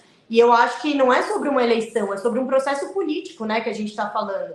É, mais representações do bolsonarismo, desse conservadorismo aqui. Então, tem alguns vereadores que têm puxado debates bastante sérios, assim, bastante sérios mesmo, né? Na questão de gênero, de raça, na discussão mesmo dos programas da cidade, né? Essa privatização, essa retirada de direitos, né? Terceirizações. Então é muito sério aqui e, e esse campo está representado aqui e pode ficar pior. Então, claro que tem debates e diálogos, né? Mas isso é, tende a tensionar. Gente, vocês que estão nos assistindo aqui em TV aberta, na TVT de São Paulo e aqui também no YouTube do 247, na TV 247, perguntas para a Luna, você que mora em São Paulo, que está interessado aí na questão do Legislativo de São Paulo, das leis, das polêmicas que vão surgindo. É, Bate-papo está à disposição. Aproveito para reforçar, pedir para vocês darem um like aqui no nosso, na nossa transmissão e também se inscreverem em nossos canais. Luna Zaratini, antes da gente falar, tem, tem uns, as pautas importantes do seu trabalho especificamente na Câmara mas eu queria te perguntar se você acompanhou as eleições do Conselho Tutelar é, e, e, se tem algum balanço que se possa fazer. O que a gente soube né, é que houve uma, uma, um aumento da, da do, dos eleitores, né, procuraram mais a, os, os, os setores de votação, é, mas que os conservadores levaram a melhor nas periferias e no centro de São Paulo, é, como foi isso em todas as cidades brasileiras, é, o centro conseguiu eleger pessoas progressistas, comprometidas com o ECA e tudo mais. O que, que você pode dizer para a gente do, das eleições do Conselho Tutelar em São Paulo? Bom, Conde, eu acho que esse balanço ele vem desse resultado, que é um resultado mais conservador nas periferias e um resultado mais do campo progressista, né, nos, nos centros, enfim, é, na, na parte mais central da, da cidade de São Paulo. É, isso demonstra uma capilaridade grande, é uma eleição bastante difícil, né? Que envolve é, os candidatos terem 800, 900 mil votos, né? É, é esse o parâmetro da eleição. É uma eleição muito importante porque a gente está falando sobre direitos, né? Sobre a promoção do ECA, é, a garantia de direitos para crianças e adolescentes e existe muita vulnerabilidade social na cidade de São Paulo, no Brasil e a gente sabe que a violência envolve muito dessas coisas, e ter um conselho tutelar aí é, voltado na, na, promoção de direitos, né, na garantia desses direitos, é fundamental. E muitas das vezes é, a gente sabe que o conservadorismo acaba ocultando uma série de violências, é, porque não entende a autonomia da, da criança, do adolescente, porque não tem um debate franco sobre algumas questões e a gente e a gente vai vendo essa violação de direitos, né, principalmente nas crianças mais vulneráveis. Então é realmente uma eleição que mostrou essa capilaridade, essa força de organização, sobretudo, porque eu acho que não representa, né, não é igual a uma eleição municipal, porque não tem a votação obrigatória, então isso muda bastante é, a análise, né? Se fosse uma eleição obrigatória, acho que seria uma prévia de 24, como não é, é é, envolve a mobilização de alguns setores e enfim, mas é uma eleição que a gente tem que é, observar com bastante atenção, é, principalmente para quem defende os direitos humanos, né? E defende os direitos humanos olhando sobre a ótica né, da, da do debate de classe, de raça, de gênero, é, que é fundamental é, para a gente garantir aí a democracia e uma questão sempre é, delicada em todo o Brasil e numa cidade como São Paulo, a questão da criança e do adolescente, né? É, tantas coisas que em que o Conselho Tutelar é chamado a é, é, arbitrar, né, com relação aos direitos da criança e do adolescente. Bom, é, eu quero te perguntar agora, Luna, sobre aí um, um bastidor da Câmara Municipal. É, você está trabalhando uma questão. Nós temos uma CPI da violência e assédio, assédio sexual na Câmara de São Paulo. É, explica para gente como é que está sendo isso, como é que está a CPI e quais são é, as questões que estão sendo debatidas ali. Bom, essa CPI foi instalada na semana passada, na terça-feira, a CPI contra é, a violência e assédio sexual em relação às mulheres na cidade de São Paulo. O primeiro caso né, que a gente vai trazer para a CPI é a questão da Unisa, né, das faculdades, Santo Amaro e tudo mais, por conta daquele episódio, né, infeliz de assédio sexual nos jogos universitários. A gente convocou a Unisa, a gente convocou também as entidades estudantis que acompanham esse processo e que têm feito aí um enfrentamento muito grande é, do combate à violência contra a mulher. E eu acho que é preciso que a gente entenda essa CPI como um instrumento de defesa das mulheres, um instrumento de garantia de uma cidade democrática para as mulheres. Então, também observar equipamentos públicos de combate à violência contra a mulher, como que está essa situação em São Paulo. O, o Tribunal de Contas do município também fez um estudo de que há uma defasagem de como esses, é, esses equipamentos, né, esses profissionais têm feito esse atendimento às mulheres, e principalmente às mulheres pobres, periféricas, mulheres negras. Então, a gente tem acompanhado aí né, todos os casos que envolvem a violência contra a mulher, a gente também vai tentar trazer e buscar recomendações para a Prefeitura de São Paulo de conseguir conduzir é, é, essas discussões. É uma CPI que vai ser bastante quente, viu, Conde? Porque é, só tem mulheres né, parlamentares, mas existe uma divisão de um espectro ideológico, né? Então, a grande maioria da CPI, né, para não dizer quase todas, são base do governo do Ricardo Nunes. Então, a gente precisa fazer uma discussão na CPI sobre como que a Prefeitura de São Paulo também tem se omitido, ausentado de alguns processos. Não existe aqui em São Paulo secretaria é, municipal de mulheres, essa secretaria foi extinta, né? Antes, na gestão Haddad, é, existia essa secretaria que pensava políticas públicas para as mulheres de forma intersetorial, pensando educação, cultura, mobilidade, né, habitação, saúde porque as mulheres estão em todos esses espaços e hoje não existe, né? Muito pelo contrário, existe é, uma ausência, uma omissão da Prefeitura de São Paulo em diversos casos, né? A gente sabe que houve é, um aumento de casos de violência contra as mulheres, né, na cidade, no estado. Então, é uma CPI que pretende ser bastante quente. É, eu estou como representante do PT na CPI, a gente ainda não definiu a relatoria e tudo mais, mas vai acontecer de 15 em 15 dias, passa é, na, na, é, no, na portal da Câmara, é aberta aí para todo mundo acompanhar. E eu espero que a gente consiga também é, recomendações nesse caso dos jogos universitários, nessa questão da, da violência de gênero nas universidades. Eu vou para o bate-papo mais uma vez aqui. Vércia Graça está dizendo aqui: boa tarde, Luna. Seu trabalho é excelente. Paula Barbieri. Boa pergunta, Manuel. Quanto custa o voto a favor da privatização Ibirapuera, Aeroporto Sabesp, metrô os caras são milionários. A gente viu a, quem, quem são os donos do metrô é, dessas linhas, inclusive a linha 9 que deu problema de novo. Está aqui na manchete do jornal Folha de São Paulo. É, falha deixa estações de linha 9 privatizada lotadas em São Paulo. E a empresa, Luna, está falando em sabotagem. Né? Não vai ser fácil esse debate aqui.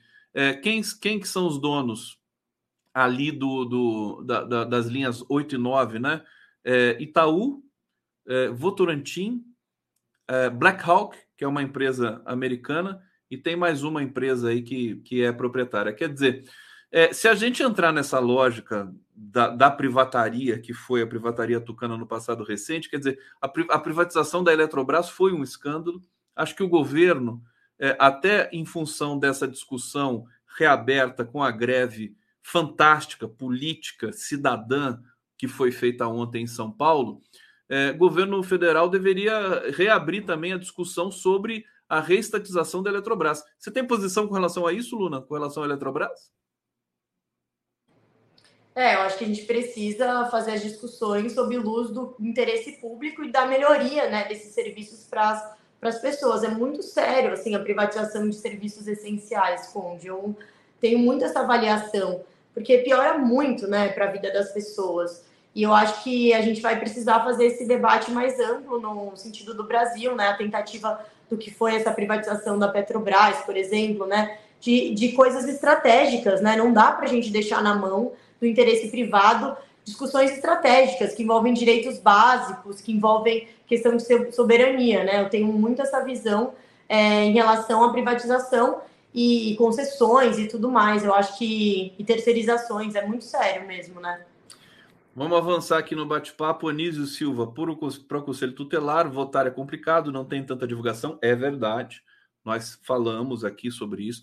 Se você não procurar saber e fazer uma pesquisa sobre o candidato, você acaba votando em qualquer um. Verdade. Isso precisa ser aprimorado, viu? Aliás, é, Luna, muita gente começou a, a levantar a seguinte questão: que a votação para os conselhos tutelares, que, que é, provavelmente vai ter uma procura cada vez maior, precisaria ser é, supervisionada pelo TSE né? Porque é uma votação que, que é supervisionada pelos próprios conselheiros e pelo próprio, uh, pelas próprias instituições ali do, do Conselho Tutelar, né? Você tem alguma informação sobre isso? É, acho que é uma questão que também poderia ser um projeto de lei, né?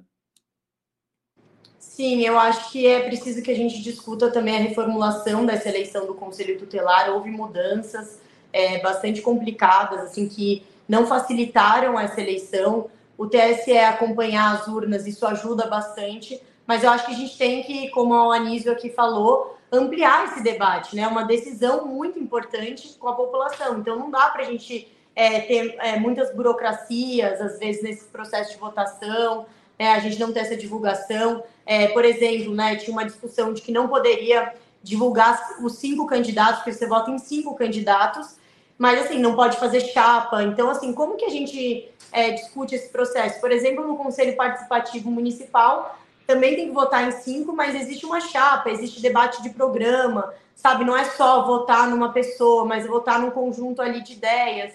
Então, assim, é, é muito complicado, né, tudo isso. Vamos lá, aqui mais um comentário, Leonardo Costa. Estranho, né? A direita consegue chegar perto do povo, mas a esquerda não consegue. Não é curioso? A gente precisa se reinventar, de fato. Sempre que eu penso nisso, né? essa relação que acaba sendo quase que espontânea para a extrema direita, para a direita, nas periferias, aparelhando igrejas, religiões e, e, e, e questões também é, é, é, ligadas a agronegócio nos interiores do país, né? E a esquerda fica ali republicana demais, né? Fica assistindo, fica tentando encaixar um discurso é, é pleno de racionalidade, mas que é preciso ter algum cuidado com relação a isso, né, Luna? O Arbeck sempre denuncia aqui: cadê a comunicação? A gente não sabe onde foi parar, ninguém viu é, a comunicação da esquerda, de maneira geral, no país. Vamos falar, tem mais um assunto importante da, da Câmara, que é a, a LOA, né? Lei Orçamentária Anual. Isso vai ser, vai, vai, foi começou a ser debatido hoje, vai ser debatido hoje, a partir de hoje, na Câmara Municipal? Isso mesmo, Conde. Vai, ser, vai começar a ser debatido hoje, né, na audiência que eu estava é, presente, e vão ter várias audiências regionais, temáticas.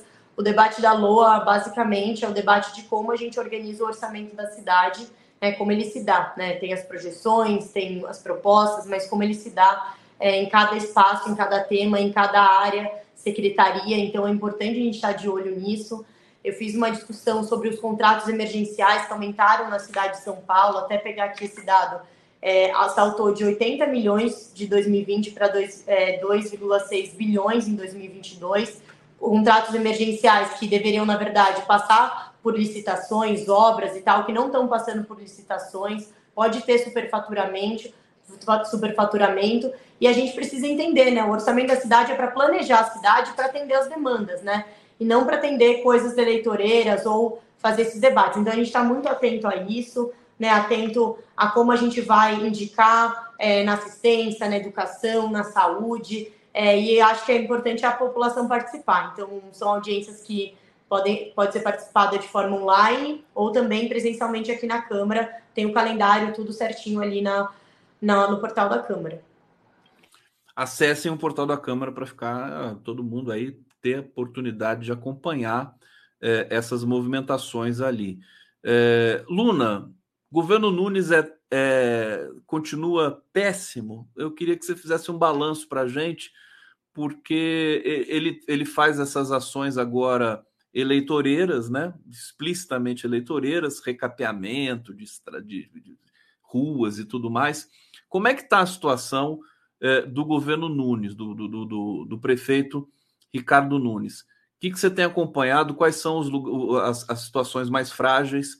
População sofrendo? O que, que ela está mais sofrendo com relação a esse governo? Bom, acho que os problemas é, continuam sendo os mesmos, né? Então, é, tanto da população em situação de rua, do acesso ao, ao Bolsa Família, inclusive a gente foi conversar com a Secretaria Municipal de Assistência e Desenvolvimento Social, levando a proposta de mutirões do CAD único, né? Vamos ver se vão ser feitos.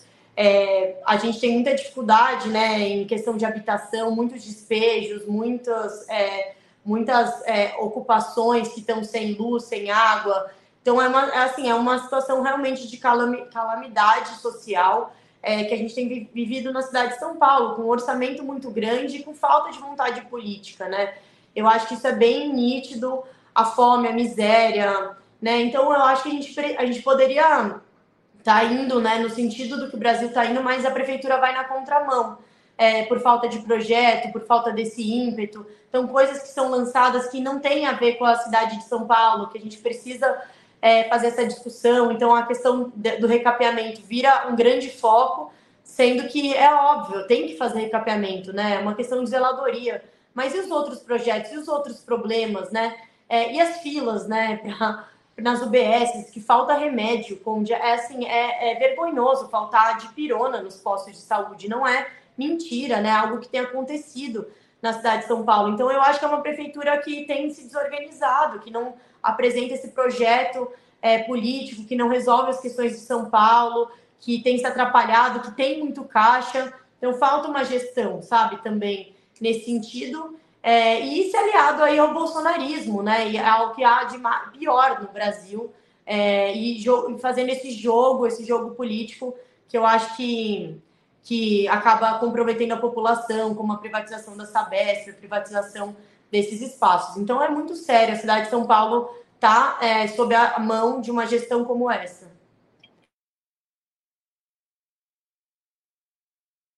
Você está mudo, não dá para te ouvir.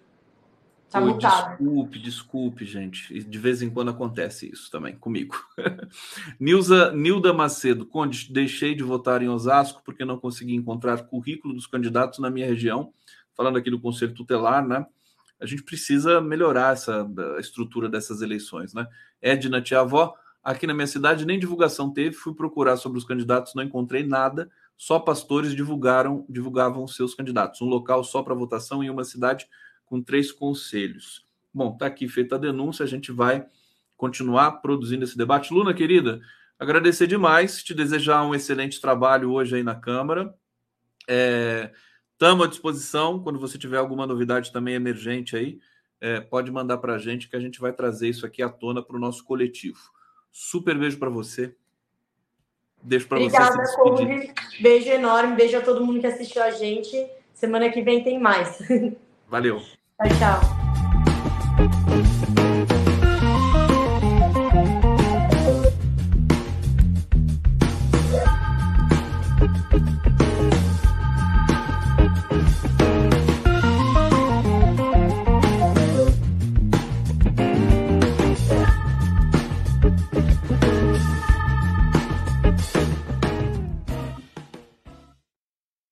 Querido Jorge Folena, chegando aqui para o Giro das Onze, super bem-vindo. Eu estou aqui pensando, Folena, o seguinte: é, a privatização da água aí no Rio de Janeiro.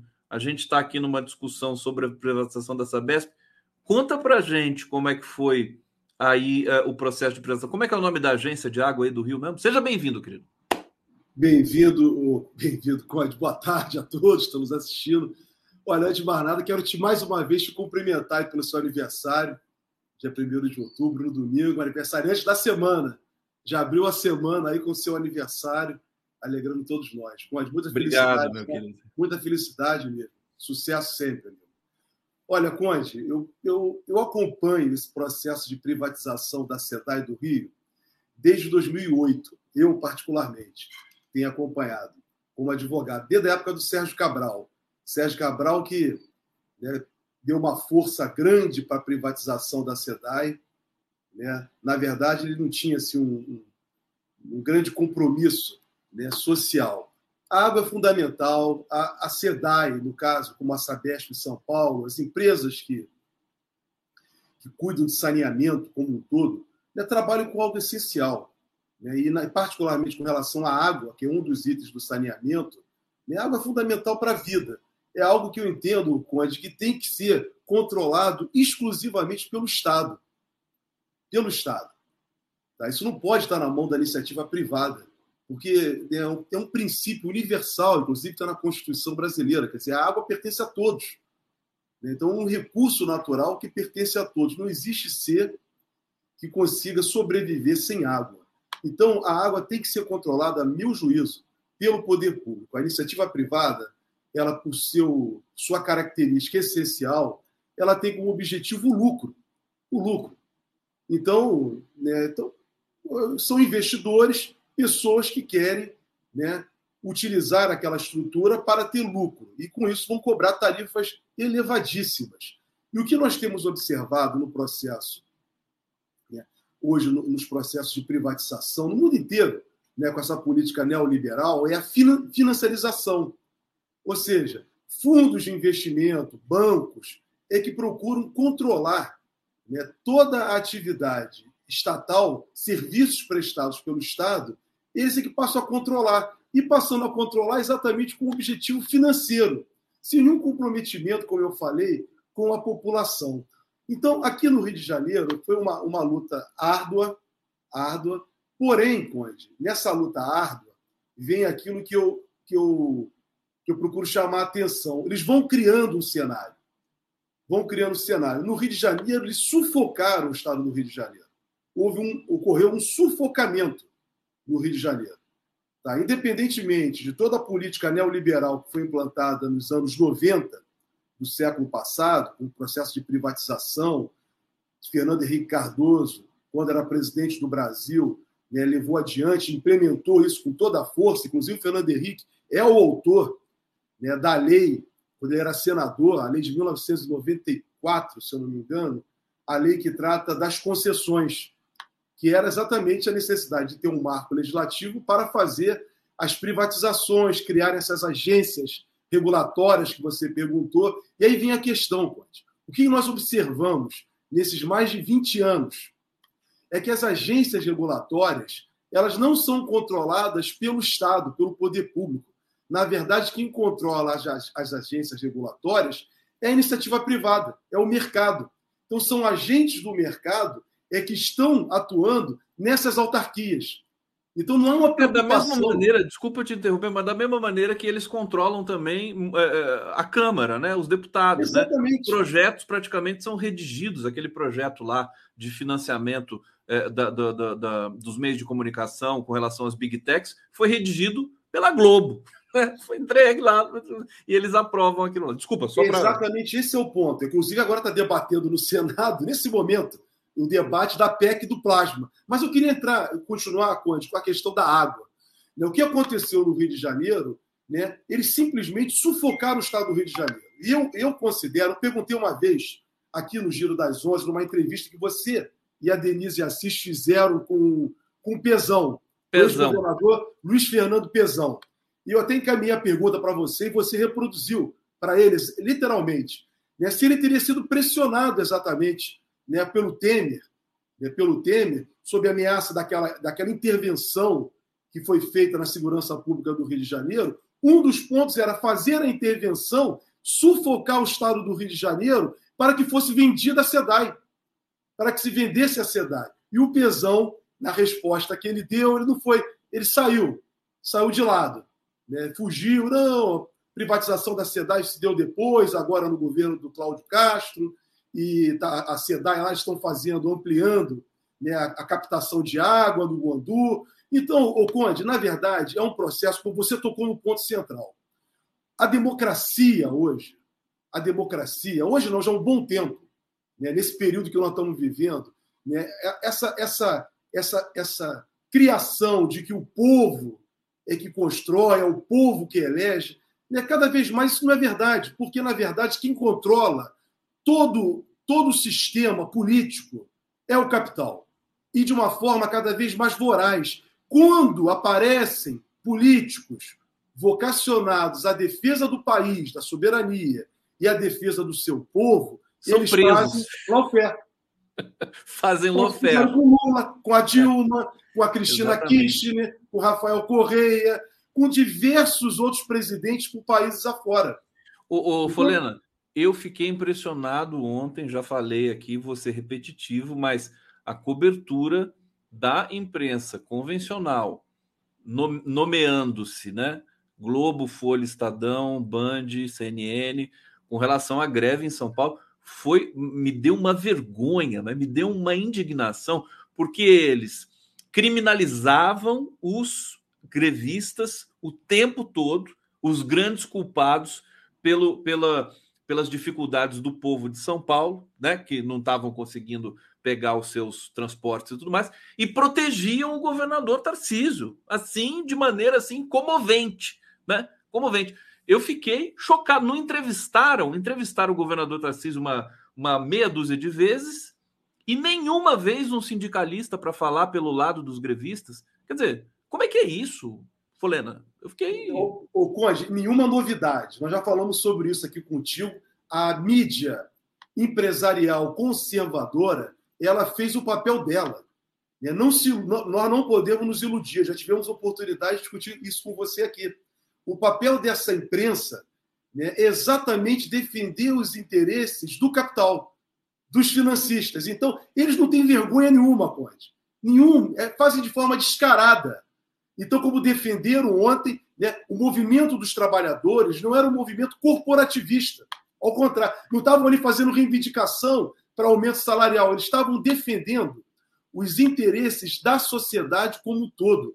Tanto os metroviários, né, os, os, os, os maquinistas aí da, da Companhia de Trens de São Paulo, como os trabalhadores da Sabesp. Era uma movimentação em defesa dos interesses da sociedade, na defesa do que é público, do que está na Constituição, que prestação de serviço de atividade essencial, que tem interesse coletivo, isso tem que ficar na mão, tem que ficar na mão do Estado, do poder público, mas não um poder público que seja comprometido com o capital. Porque também você faz a privatização, como nós estávamos falando agora, e essas agências reguladoras, é vergonhoso no Rio de Janeiro.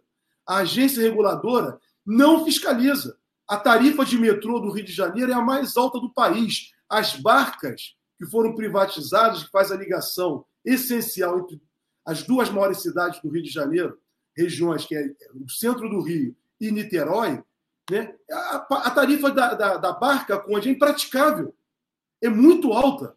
Então, veja, não há uma preocupação com o trabalhador. E a prestação de serviço oferecida por essas empresas é péssima. Péssima. As barcas são, o exemplo das barcas, não são bem cuidadas, não há, não há, não há barca com ar-condicionado a todo tempo.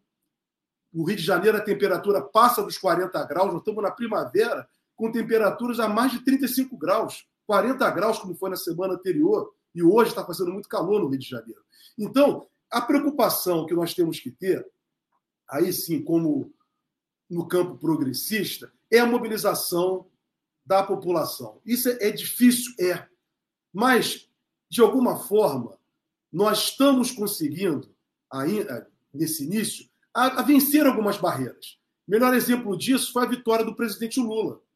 A vitória do presidente Lula foi a vitória da resistência. Não foi apenas o que o Bolsonaro representou e que ele representa, a caricatura dele, fascista, mas por trás do Bolsonaro estava todo o interesse neoliberal, o interesse exploratório, o interesse dos Estados Unidos, da, da exploração imperialista. Então, isso tudo estava por trás do Bolsonaro. A vitória do Lula é a representação da resistência. E aí, o que, que nós tivemos que fazer, quem ficou, né, e quem lutou, ficou na linha de frente, lutando e resistindo, foi exatamente tentar mostrar para a população, para as pessoas que têm que sobreviver, cada vez de uma forma mais precária, né, sobreviver, nós tivemos o trabalho, o seu trabalho, né, como, como divulgador, né, como apresentador, como youtuber, né, para levar a reflexão para a população. E conseguimos, porque os meios de comunicação tradicional trabalhavam contra nós. Trabalha contra um projeto, contra um projeto que seja um projeto progressista, um projeto democrático, um projeto que tenha né, a preocupação no ser humano, no ser humano, e não puramente no capital. É lógico que no sistema que nós vivemos no Brasil, que é um sistema capitalista, né, vai ter empresas que vão explorar, né, é, faz parte do negócio. Porém, atividades essenciais, como transporte público, transporte público tem que ser de graça, água, saúde, e pode educação. inclusive ser de graça, como em Maricá, se não me engano. Exatamente. Isso é, hoje, o Conde, o que está acontecendo hoje é o seguinte: em diversas cidades brasileiras, quem está subsidiando o transporte para a iniciativa privada são os governos municipais. São os governos municipais. Exemplo disso, vou te dar o caso do, do VLT do Rio de Janeiro, da cidade do Rio de Janeiro. A prefeitura foi privatizado o sistema, a prefeitura construiu Veja só, com recurso, com recurso estatal, com recurso da prefeitura, da população do Rio de Janeiro, construiu o sistema de transporte por VLT, de bonde. Porém, a prefeitura entregou uma empresa privada para explorar. Só que essa empresa privada, ela assegura a ela uma retirada mínima. Então, a prefeitura é que tem que cobrir. O mesmo acontece com o sistema de ônibus, de transporte. Então, é, é, na verdade, está saindo dinheiro da população para subsidiar esses empresários. Então, esse tipo de concessão ele é muito fácil. Não se faz absolutamente nada. Quem constrói, quem constrói é o poder público com dinheiro da população e quem explora depois é são empresários, são banqueiros, fundos de investimento, que o dinheiro só entra e pega tudo pronto. Tudo pronto. Ô, Falena, eu quero, eu quero entrar num outro detalhe sobre a privatização da SEDAI no Rio contigo, para a gente tirar aqui algum ensinamento. Antes, eu quero ir para o bate-papo aqui. Edna Tiavó está dizendo o seguinte: aqui na minha cidade nem divulgação teve. Fui procurar sobre os candidatos, não encontrei nada. Só passou. Ah, isso aqui eu já tinha lido, desculpa, gente. Isso aqui a gente reforça aqui, leia de novo. Questão aos conselhos tutelares, né? A, a má divulgação que foi feita, né? Jeff, para que eh, para os que têm esperança na falsa democracia, só ouvir o Jorge Folena. A democracia burguesa tem suas limitações impostas pelos milionários trabalhadores no comunismo nivos, ou não venceremos. Está aí. Verlene Tavares, FHC foi eleito para privatizar as riquezas nacionais que pertencem ao povo, e diga-se de passagem, ele privatizou, né? Eu me lembro da Vale do Rio Doce, né, sendo entregue por míseros 3 bilhões e 100 milhões dinheiro ainda que foi financiado pelo BNDES. Foi, deu de presente a Vale, né? Deu de presente. Cláudio Alves, as agências reguladoras não regulam nada. Ana Lúcia Ferreira, exato Folena, gosto muito de suas análises. Obrigado, Paula Barbieri, que está aqui colaborando conosco. Leonardo Fittipaldi, fizeram isso recentemente na privatização, privatização do metrô de Belo Horizonte. Está concretizada a privatização. Deixa eu voltar com Folena aqui. Bom, a gente vai falar da PEC do plasma também daqui a pouco. Claro. Queria que você falasse, que também é outra coisa, né? Quer dizer, quer ganhar dinheiro, quer, quer ter lucro com sangue humano, aí já entra numa coisa, né? Com água, com sangue, meu Deus, daqui a pouco é o ar. É, no Rio, o que, que houve de resistência com relação à privatização da SEDAI? É, e se houve algum tipo de é, participação. Bom, no, naquele momento não, porque o governo federal era o Bolsonaro, era um bandido, né? Mas o governo federal poderia fazer alguma coisa, por exemplo, para impedir a privatização da Sabesp? O, o, o Conde poderia, poderia sim. Né? O governo federal, apesar da competência, né, ser uma, a água, a exploração da água é competência de municípios. Tá? Isso foi definido, inclusive, pelo Supremo Tribunal Federal né, com relação à questão da. Isso levou muito tempo, foi definido exatamente para privatizar a SEDAI e criar todo esse marco que eles chamam de marco, marco é, do saneamento, marco, marco, marco regulatório do saneamento. Só que saneamento não é água apenas. Saneamento envolve a água, a, o, o, os dejetos né, que são recolhidos, esgoto, é, coleta de lixo, combate a vetores, águas pluviais, é uma atividade muito ampla, Conde. Porém, só interessa o capital, as empresas privadas, que dizem que vão fazer saneamento só para poder ganhar com a comercialização de água, que aconteceu no Rio de Janeiro, de uma rede que já estava pronta. Uma rede que já estava pronta. Zona Sul do Rio, bairros né, em que a, toda a estrutura de água já estava toda controlada. E o que aconteceu no Rio? Para que as pessoas possam compreender, que a meu juízo foi mais grave ainda. A SEDAI foi mantida. Porém, a SEDAI faz a captação de água. Ela faz a captação de água. Todo o risco, né, todo o custo para limpar a água, entregar uma água de qualidade na casa das pessoas, quem faz é a Companhia Estadual de Água, é a SEDAI, do Rio de Janeiro. E as empresas privadas apenas distribuem. Ou seja, a SEDAI entrega a elas, que faz chegar na sua casa, vai lá e mete a fatura. O Conde, isso é muito fácil. Sinceramente, muito fácil. Até porque a rede já estava toda montada. Eu quero saber o seguinte: aonde que eles vão levar água para a população? Se eles vão levar saneamento, esgoto, tratamento de esgoto, aonde precisa. Isso é muito caro. Se vão entrar com recursos próprios, ou então se, se vai ser a sociedade, mais uma vez, que vai ter que pagar por isso para eles explorarem. Então, essa é a realidade que nós vivemos. A, a, a, privatização da SEDAI no Rio de Janeiro foi uma pressão do governo federal, promovida por Michel Temer e por Paulo Guedes e Bolsonaro. E digo mais, Conde, vou lembrar na época do Pesão. Eles sufocaram o Rio de Janeiro de tal forma, financeiramente, estrangularam, dizendo que só liberaria o recurso para o Rio de Janeiro poder pagar os seus servidores, que não estava pagando o salário dos servidores à época, se colocasse dentro do programa do Estado a privatização da SEDAI. Então isso é criminoso, Conde. Isso foi criminoso. E para quem foi privatizado? Quer dizer, a... isso tem que ficar, Conde. Então, que os municípios, inclusive, que são os responsáveis diretos pela exploração de água. Eu me lembro que até o prefeito do Rio, na época, o, o prefeito anterior, chegou a criar uma resistência nessa privatização da SEDAI. Então foram os trabalhadores, alguns prefeitos, mas é a força do capital.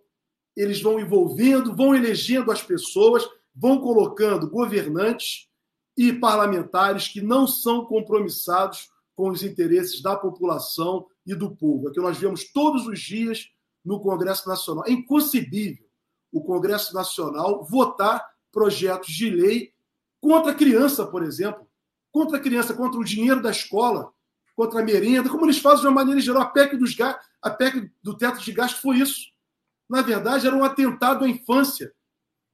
Nós já que nós estamos falando de, de juventude, de infância, das crianças, no Estatuto da, da, da, Proteção da Criança no Conselho Tutelar. Então, eles não têm preocupação com a população, eles têm preocupação com quem os, os patrocina. Daí a farsa dessa democracia. Por isso, quando o presidente Lula falou que a democracia era relativa, ele tinha razão.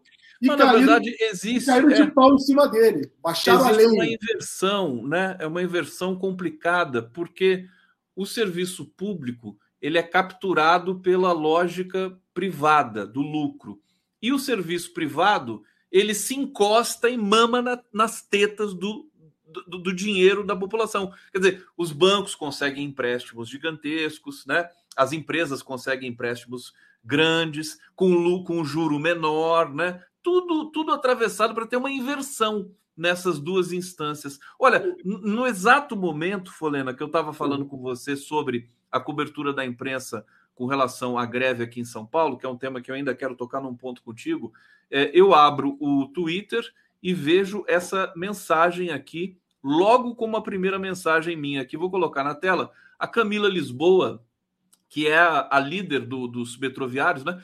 Ela diz o seguinte: Olá, André Sadi, que é a jornalista da Globo News. Vi que o governador Tarcísio será ouvido no seu programa Estúdio I na Globo News sobre a greve. Gostaria de ter a oportunidade também de apresentar o nosso ponto. Quer dizer, a Globo só entrevista o Tarcísio.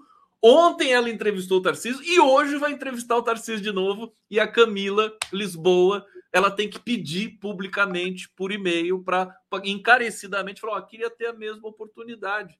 Né, de, de poder falar do seu programa. O, Conde, eu li esse Twitter da Camila ontem. Eu li na hora que ela. Por acaso eu acabei lendo, na hora. E, e perfeito esse, esse Twitter dela que você colocou, e a sua fala também anterior, e tudo que nós estamos comentando aqui, para que as pessoas tenham bastante clareza, Conde. Nós estamos falando que querem esconder isso também. Essa questão do identitarismo acaba escondendo isso. Conde, isso é uma brutal luta de classes. Nós estamos atravessando uma luta de classes brutal. Isso é demonstração da concentração quase absoluta de capital. É o que faz prevalecer um grupo cada vez menor, cada vez menor, de pessoas muito, muito ricas. Menos de 1%. E do outro lado estamos todos nós. Ou seja, nós estamos falando com a luta de classes sem a superação. E aí eu peço licença e peço desculpas para quem está nos ouvindo para falar isso, Conde. Sem a superação desse quadro, desse quadro, dessa classe dominante que nos impõe a esse estado de empobrecimento e de exploração, não tem saída. Nós vamos caminhar para a barbárie. O neoliberalismo ele leva os povos do mundo, conduz os povos do mundo à barbárie, à destruição. Eles estão destruindo com tudo. Isso não resistirá, Conde. Não resistirá. Podem continuar acumulando capital, mas não tem saída. Não tem saída. Quando alguns povos do mundo, hoje, começam a nos encaminhar uma proposta de parceria, de solidariedade, de cooperação, cooperação, cooperação, vamos todos crescermos juntos, é obviamente que a Globo News, os, os, jornais tradicionais vão cair de pau, porque o interesse deles não é representar os interesses do, dos explorados, dos oprimidos do mundo, que somos todos nós. E nós temos que compreender também isso aí muito claramente. Né? O, seu, nosso, o seu público aqui, o nosso público é um público qualificado. Mas isso tem que chegar para as pessoas, para os trabalhadores, para as pessoas mais humildes. Compreender que todos nós somos explorados, todos nós estamos na mesma situação, estamos no mesma, na, mesma, na mesma condição. Você pode ter um pouquinho de, de, de situação um pouco mais salubre, mas a nossa situação é igual de todos. De todos. Nós não somos, não fazemos parte desse 1%. Por isso que eles estão abusando de todos nós. Estão massacrando, tentando massacrar, por exemplo, agora, com o dificultar o governo do presidente Lula. Que não tem saída. Não tem saída. Ou nós enfrentamos, ou então é o que vai, vai acontecer isso. Golpes, destruição e roubos. O que eles fazem é roubar a população como um todo. Jorge Folena, aqui no Giro das Onze, comentários. Desculpa, tá, Conde, eu me peço desculpa a quem está nos assistindo, Imagina. porque a sua colocação, né, a, a, o que aconteceu em São Paulo ontem, a luta dos sindicalistas, dos trabalhadores, é a revelação que há resistência. E que Sim. nós não estamos perdendo, e nós vamos superar esse quadro. Em algum é, momento. Se a gente é, continuar com pessoas como a Camila Lisboa, né, que é a presidente dos sindicatos metroviários, é, a gente vai conseguir sair dessa. Né? Bom, Analice de Cássia Simões, Elite vai dem, dem, demorar o Lula. Acho que ela está falando demonizar o Lula, vai vendo muita pressão. Olha, eu estava eu, eu aqui, comentário aqui solto para você, Folena. Depois de tudo que o Lula passou, né? né? Não só a fome da infância, a prisão na ditadura, a fundação, né? a porrada da polícia, as três eleições que ele perdeu para presidente, né? Todos os dramas pessoais dele. Não só por isso, mas depois de ser presidente da República, ser perseguido, preso, tudo mais. De, falei, depois de tudo isso, quer dizer, as elites brasileiras vão, né? É, ele se torna diferente, né? Não, não vai ser perseguido como antes. Lê do engano, né? Vão perseguir o Lula de novo, meu claro. querido Folena. Claro. Tá aqui é, a, a Analice dizendo, me chamou a atenção para isso. Vão demonizar o Lula Sim. de novo. Tá pronto. O, o script tá prontinho ali. Você já vai comentar isso.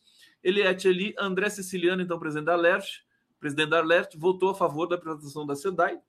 É, Edson Antunes, doamos sangue, os médicos se enriquecem com ele. Vamos falar também da PEC do plasma, mas é, é, comenta essa questão do Lula que eu te falei, meu querido Folena. E assim, uma pergunta né, técnica, teórica com relação ao que houve ontem aqui em São Paulo. Greve é, afinal, constitucional ou não constitucional? É um direito ou não é um direito? Perfeito. Primeiro com relação ao presidente Lula. Nós já comentamos também sobre isso aqui contigo. Né? A classe dominante brasileira, ela engole o presidente Lula. Jamais vai aceitar o Lula. Porque o Lula é exatamente a representação do povo brasileiro explorado, do povo brasileiro, desde as suas origens históricas, dos povos indígenas que foram massacrados, dos negros que vieram para cá ser escravizados e dos trabalhadores que são explorados no país. Essa é a caricatura do Lula, que é, não é caricatura, é é a, é a feição do Lula, peço desculpas, a feição do presidente Lula. O presidente Lula representa todos aqueles nordestinos que migraram para o Sudeste a partir dos anos 50, 60 e 70 para levar o desenvolvimento das grandes cidades, como São Paulo, Rio de Janeiro, Belo Horizonte, que construiu tudo isso fizeram as grandes construções, construções de metrô, Ponte Rio-Niterói. Então, esses trabalhadores que são, são explorados, é o que o presidente Lula representa. E ele coloca isso com muita clareza. Então, ele jamais vai ser aceito, Conde. Como eu também tenho a convicção, cada dia que passa, diante da maturidade, né, que nós também não vamos ser aceitos. Porque nós escolhemos um lado na história. Nós escolhemos o lado, Conde, nós estamos no lado certo, que é defender até quem não nos compreende defender o direito à água, defender o direito à saúde, à educação. Tem, vai ter pessoas que nós defendemos que não nos compreenderão, infelizmente, mas nós estamos lutando por eles. Então, o presidente Lula será o tempo inteiro, ele é respeitado diante da sua liderança, da sua capacidade. Ele é respeitado. Diante da vitória, né? Não conseguiram, então, né? O presidente Lula é o grande líder desse país. Ele, de fato, conseguiu superar todos os outros né, que vieram antes dele. Ele, de fato, ele chegou no ponto maior, com seus acertos, com seus desacertos. Mas nós temos um homem na liderança do país, da presidência da República, que tem compromisso com o seu país e com sua gente. O Lula não vai não vai vender o país. O Lula não vai entregar seu povo. Isso que todos nós esperamos dele e ele tem assim se posicionado, sabendo das dificuldades que tem. E ele, na política, tenta. O presidente Lula, inegavelmente, é um político que gosta né, de dialogar. Ele parte, ele faz a política tradicional. Ele não vai para a política do enfrentamento, né, direto. Mas ele faz o seu enfrentamento dentro das instituições. É uma forma de fazer política, mas ele é um homem comprometido com o país e com a transformação do seu povo. Ou não, desculpa. Quem, quem sabe o Lula não, não esteja nos ouvindo agora nesse, nessa sua recuperação entre uma entre uma videoconferência e outra, né? Ele coloca ali no 247 na TVT para acompanhar o nosso o nosso debate aqui. Ô Lula, bem-vindo, Lula. Pode pode fazer comentário aqui também com a gente. Pede para a Janja fazer aqui para a gente. Ô, ô, ô Folena, sobre greve. A questão da, da greve que você falou. Isso, é isso que eu ia pedir para você. Fala da greve. Com relação à greve, Conde, a greve é constitucional. O direito dos trabalhadores está previsto na Constituição. Inclusive, tem uma lei né, que trata da greve no serviço público. Agora, o Conde, deixar com clareza: essa greve foi uma greve que foi comunicada com antecedência para toda a população, toda a população. Foi uma greve que foi na defesa dos interesses da população, na, na defesa dos interesses do Estado do estado de São Paulo, do estado de São Paulo, porém, quem está à frente do governo do estado de São Paulo não tem compromisso com o Estado, com o poder público, com o serviço público, com a burocracia e nem com a população do estado de São Paulo. Então, os trabalhadores ontem fizeram a defesa, a defesa daquilo que eles trabalham, que eles conhecem, foi uma greve totalmente legítima. Não foi uma. Poderia até ser uma greve com reivindicação salarial, que também seria legal e justo fazer. Mas foi uma greve que ultrapassou essa barreira. Não foi uma greve que os trabalhadores estavam reivindicando para eles. Eles estavam lutando por todos nós, inclusive criando uma conscientização de classe, de classe em todos nós brasileiros. Porque a, a imprensa tradicional inclusive utilizando a internet, o tempo inteiro, e junto com alguns intelectuais, procuro passar para as pessoas que é, é, demonizar a luta de classes, demonizar né, que há um confronto entre o capital e o trabalho, e que colocam sempre a seguinte situação: os trabalhadores não podem lutar, mas podem se aceitar a serem explorados pacificamente. Como que você vai, Conde? Aceitar com naturalidade ser explorado, ser abusado. Você tem o direito de resistência. E essa greve ontem foi uma greve dentro, do, dentro da Constituição e dentro da lei. Obviamente, como você já destacamos aqui, coube aos meios de comunicação conservadores que defendem os interesses dos financistas demonizar a greve, colocar os trabalhadores contra os trabalhadores. Mas os trabalhadores estavam ali para resistir e criar uma cultura de reflexão, pensamento e luta por parte de todos nós. Por isso que eu considero, Conde, não vi nenhuma ilegalidade. É uma greve que tem base na Constituição e na lei, porque ela foi avisada com bastante antecedência. E foi só um dia, né? Foi só um dia. Ninguém deixou, ninguém deixou de ficar é, mais pobre ou mais rico por causa de uma paralisação do dia de ontem. Com todo respeito aos que tiveram dificuldades durante o dia de ontem. Mas, dentro de um processo de luta histórica, é necessário essas movimentações. Mesmo sabendo que algumas pessoas passaram algumas dificuldades. Mas isso faz parte, porque lá na frente nós vamos encontrar o resultado Não, positivo assim, com todo respeito às pessoas que, que, tiveram problema, não chegaram no trabalho e tudo mais, mas ontem foi um dia até com uma certa tranquilidade. A gente via pelas imagens, não teve violência, não teve nenhum. Né? O, o sindicato chegou a sugerir catraca livre para os empresários, para, para o governador, para a prefeitura, mas eles não aceitaram, né? Quer dizer, a, a culpa ontem de quem sofreu tem que cobrar o governador Tarciso, não os, os, sindicatos. Deixa eu trazer comentário aqui, o César Rodrigues dos Santos. É muito fácil quebrar essa narrativa de eficiência das privatizações dita pelo carioca Tarciso. O metrô privatizado no Rio custa R$ 6,50 e a concessionária dá o migué de ter duas linhas no único trilho. Hum. Dá o migué, quer dizer, dá, dá, faz a, a, sabotagem, quer dizer, a hum. malandragem, né? De ter duas linhas no único trilho. É, a Natácia Souza está dizendo aqui: Folena, qual é o seu Instagram? Quero segui-lo. Preciso ter mais informações precisas. Você é mestre em informações.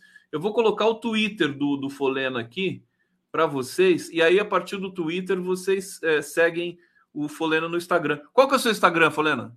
Arroba Jorge Folena. É arroba Jorge Folena. Não precisa nem escrever. Aqui é facinho de achar. O Twitter é o contrário. O Twitter é Folena Jorge. Você acha facilmente. Olha, a gente está chegando aqui no final do programa, não sei se vai dar o tempo de ler. Eu recebi uma mensagem aqui muito bonita, muito forte do meu querido amigo Kiko Albuquerque. É, ele diz assim: fui diretor durante 15 anos de uma associação de classe, a, a ASC PEDERJ, dos servidores da PRODERJ, durante os governos Marcelo Alencar, Garotinho, Rosinha, Sérgio Cabral. É, com a eleição de Lula, os sindicatos foram perdendo seus dirigentes as cabeças mais politizadas que foram ocupar cargos do novo governo. É, percebo hoje que falta essa mobilização para colocar o povo das ruas. E é o que, é o que os políticos mais temem. A extrema-direita se movimenta e já percebeu que pode começar a fazer barulho novamente. É, aqui em Niterói, ele diz: cidade que o Lula teve maior votação em toda a região metropolitana no dia 1 de outubro, votação no Conselho Tutelar. Algumas localidades tiveram problemas com a extrema-direita tumultuando esses locais. É, obrigado, Kiko Albuquerque. Carinho, muito carinho por você, pelo seu trabalho, pela sua ligação com a cultura de Niterói do Rio de Janeiro. É, e eu acho que assim, um comentário rápido para a gente terminar, Folena, porque a gente está com o tempo aqui quase esgotado. É, de fato, né? A esquerda chegou ao poder, as grandes cabeças vão para o governo e, e, saem dos lugares né, que podem capilarizar melhor a ação é, de um debate público e de movimentação social. Né? Daí a necessidade de estarmos trabalhando novos quadros para renovar, né, para preencher e ocupar os espaços. Mas essa é, da fala do Kiko é muito importante também destacar, Conde, né, que está dentro desse processo neoliberal também destruiu os sindicatos. O melhor exemplo disso foi a proposta do Temer na reforma trabalhista de acabar com a contribuição sindical. Então, daí a necessidade de nós né, termos os sindicatos, estarmos filiados aos sindicatos. Os trabalhadores têm que criar essa cultura tem que ter um respeito também ao sindicato que negocia. Daí a contribuição assistencial ser fundamental. O, o, trabalhador se beneficia da negociação que o sindicato faz, mas não quer pagar a contribuição assistencial. Então, Conde, isso tem, isso nós temos né, um compromisso como sociedade, como trabalhadores, de ter sindicatos fortes, porque é um sindicato fortalecido que vai fazer exatamente a nossa representação e as lutas junto à mobilização da classe trabalhadora. Então, fica também esse recado, Conde, agora, porque o Congresso brasileiro já quer acabar com a contribuição assistencial que foi aprovada pelo Supremo Tribunal Federal. Então, o tempo inteiro, né, esse enfrentamento. Até gostaria de uma outra oportunidade, nós podemos discutir as causas desse enfrentamento do, do Congresso brasileiro com o Supremo Tribunal Federal.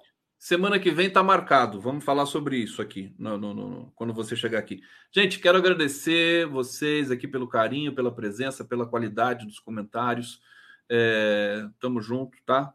Encerrando esse giro das 11 de hoje. Amanhã estaremos de volta mais uma vez às 11 da manhã. Folena, super abraço para você. Bom trabalho aí no Rio de Janeiro. E a gente retorna amanhã. Valeu, gente. Valeu, Folena. Abraço, querido.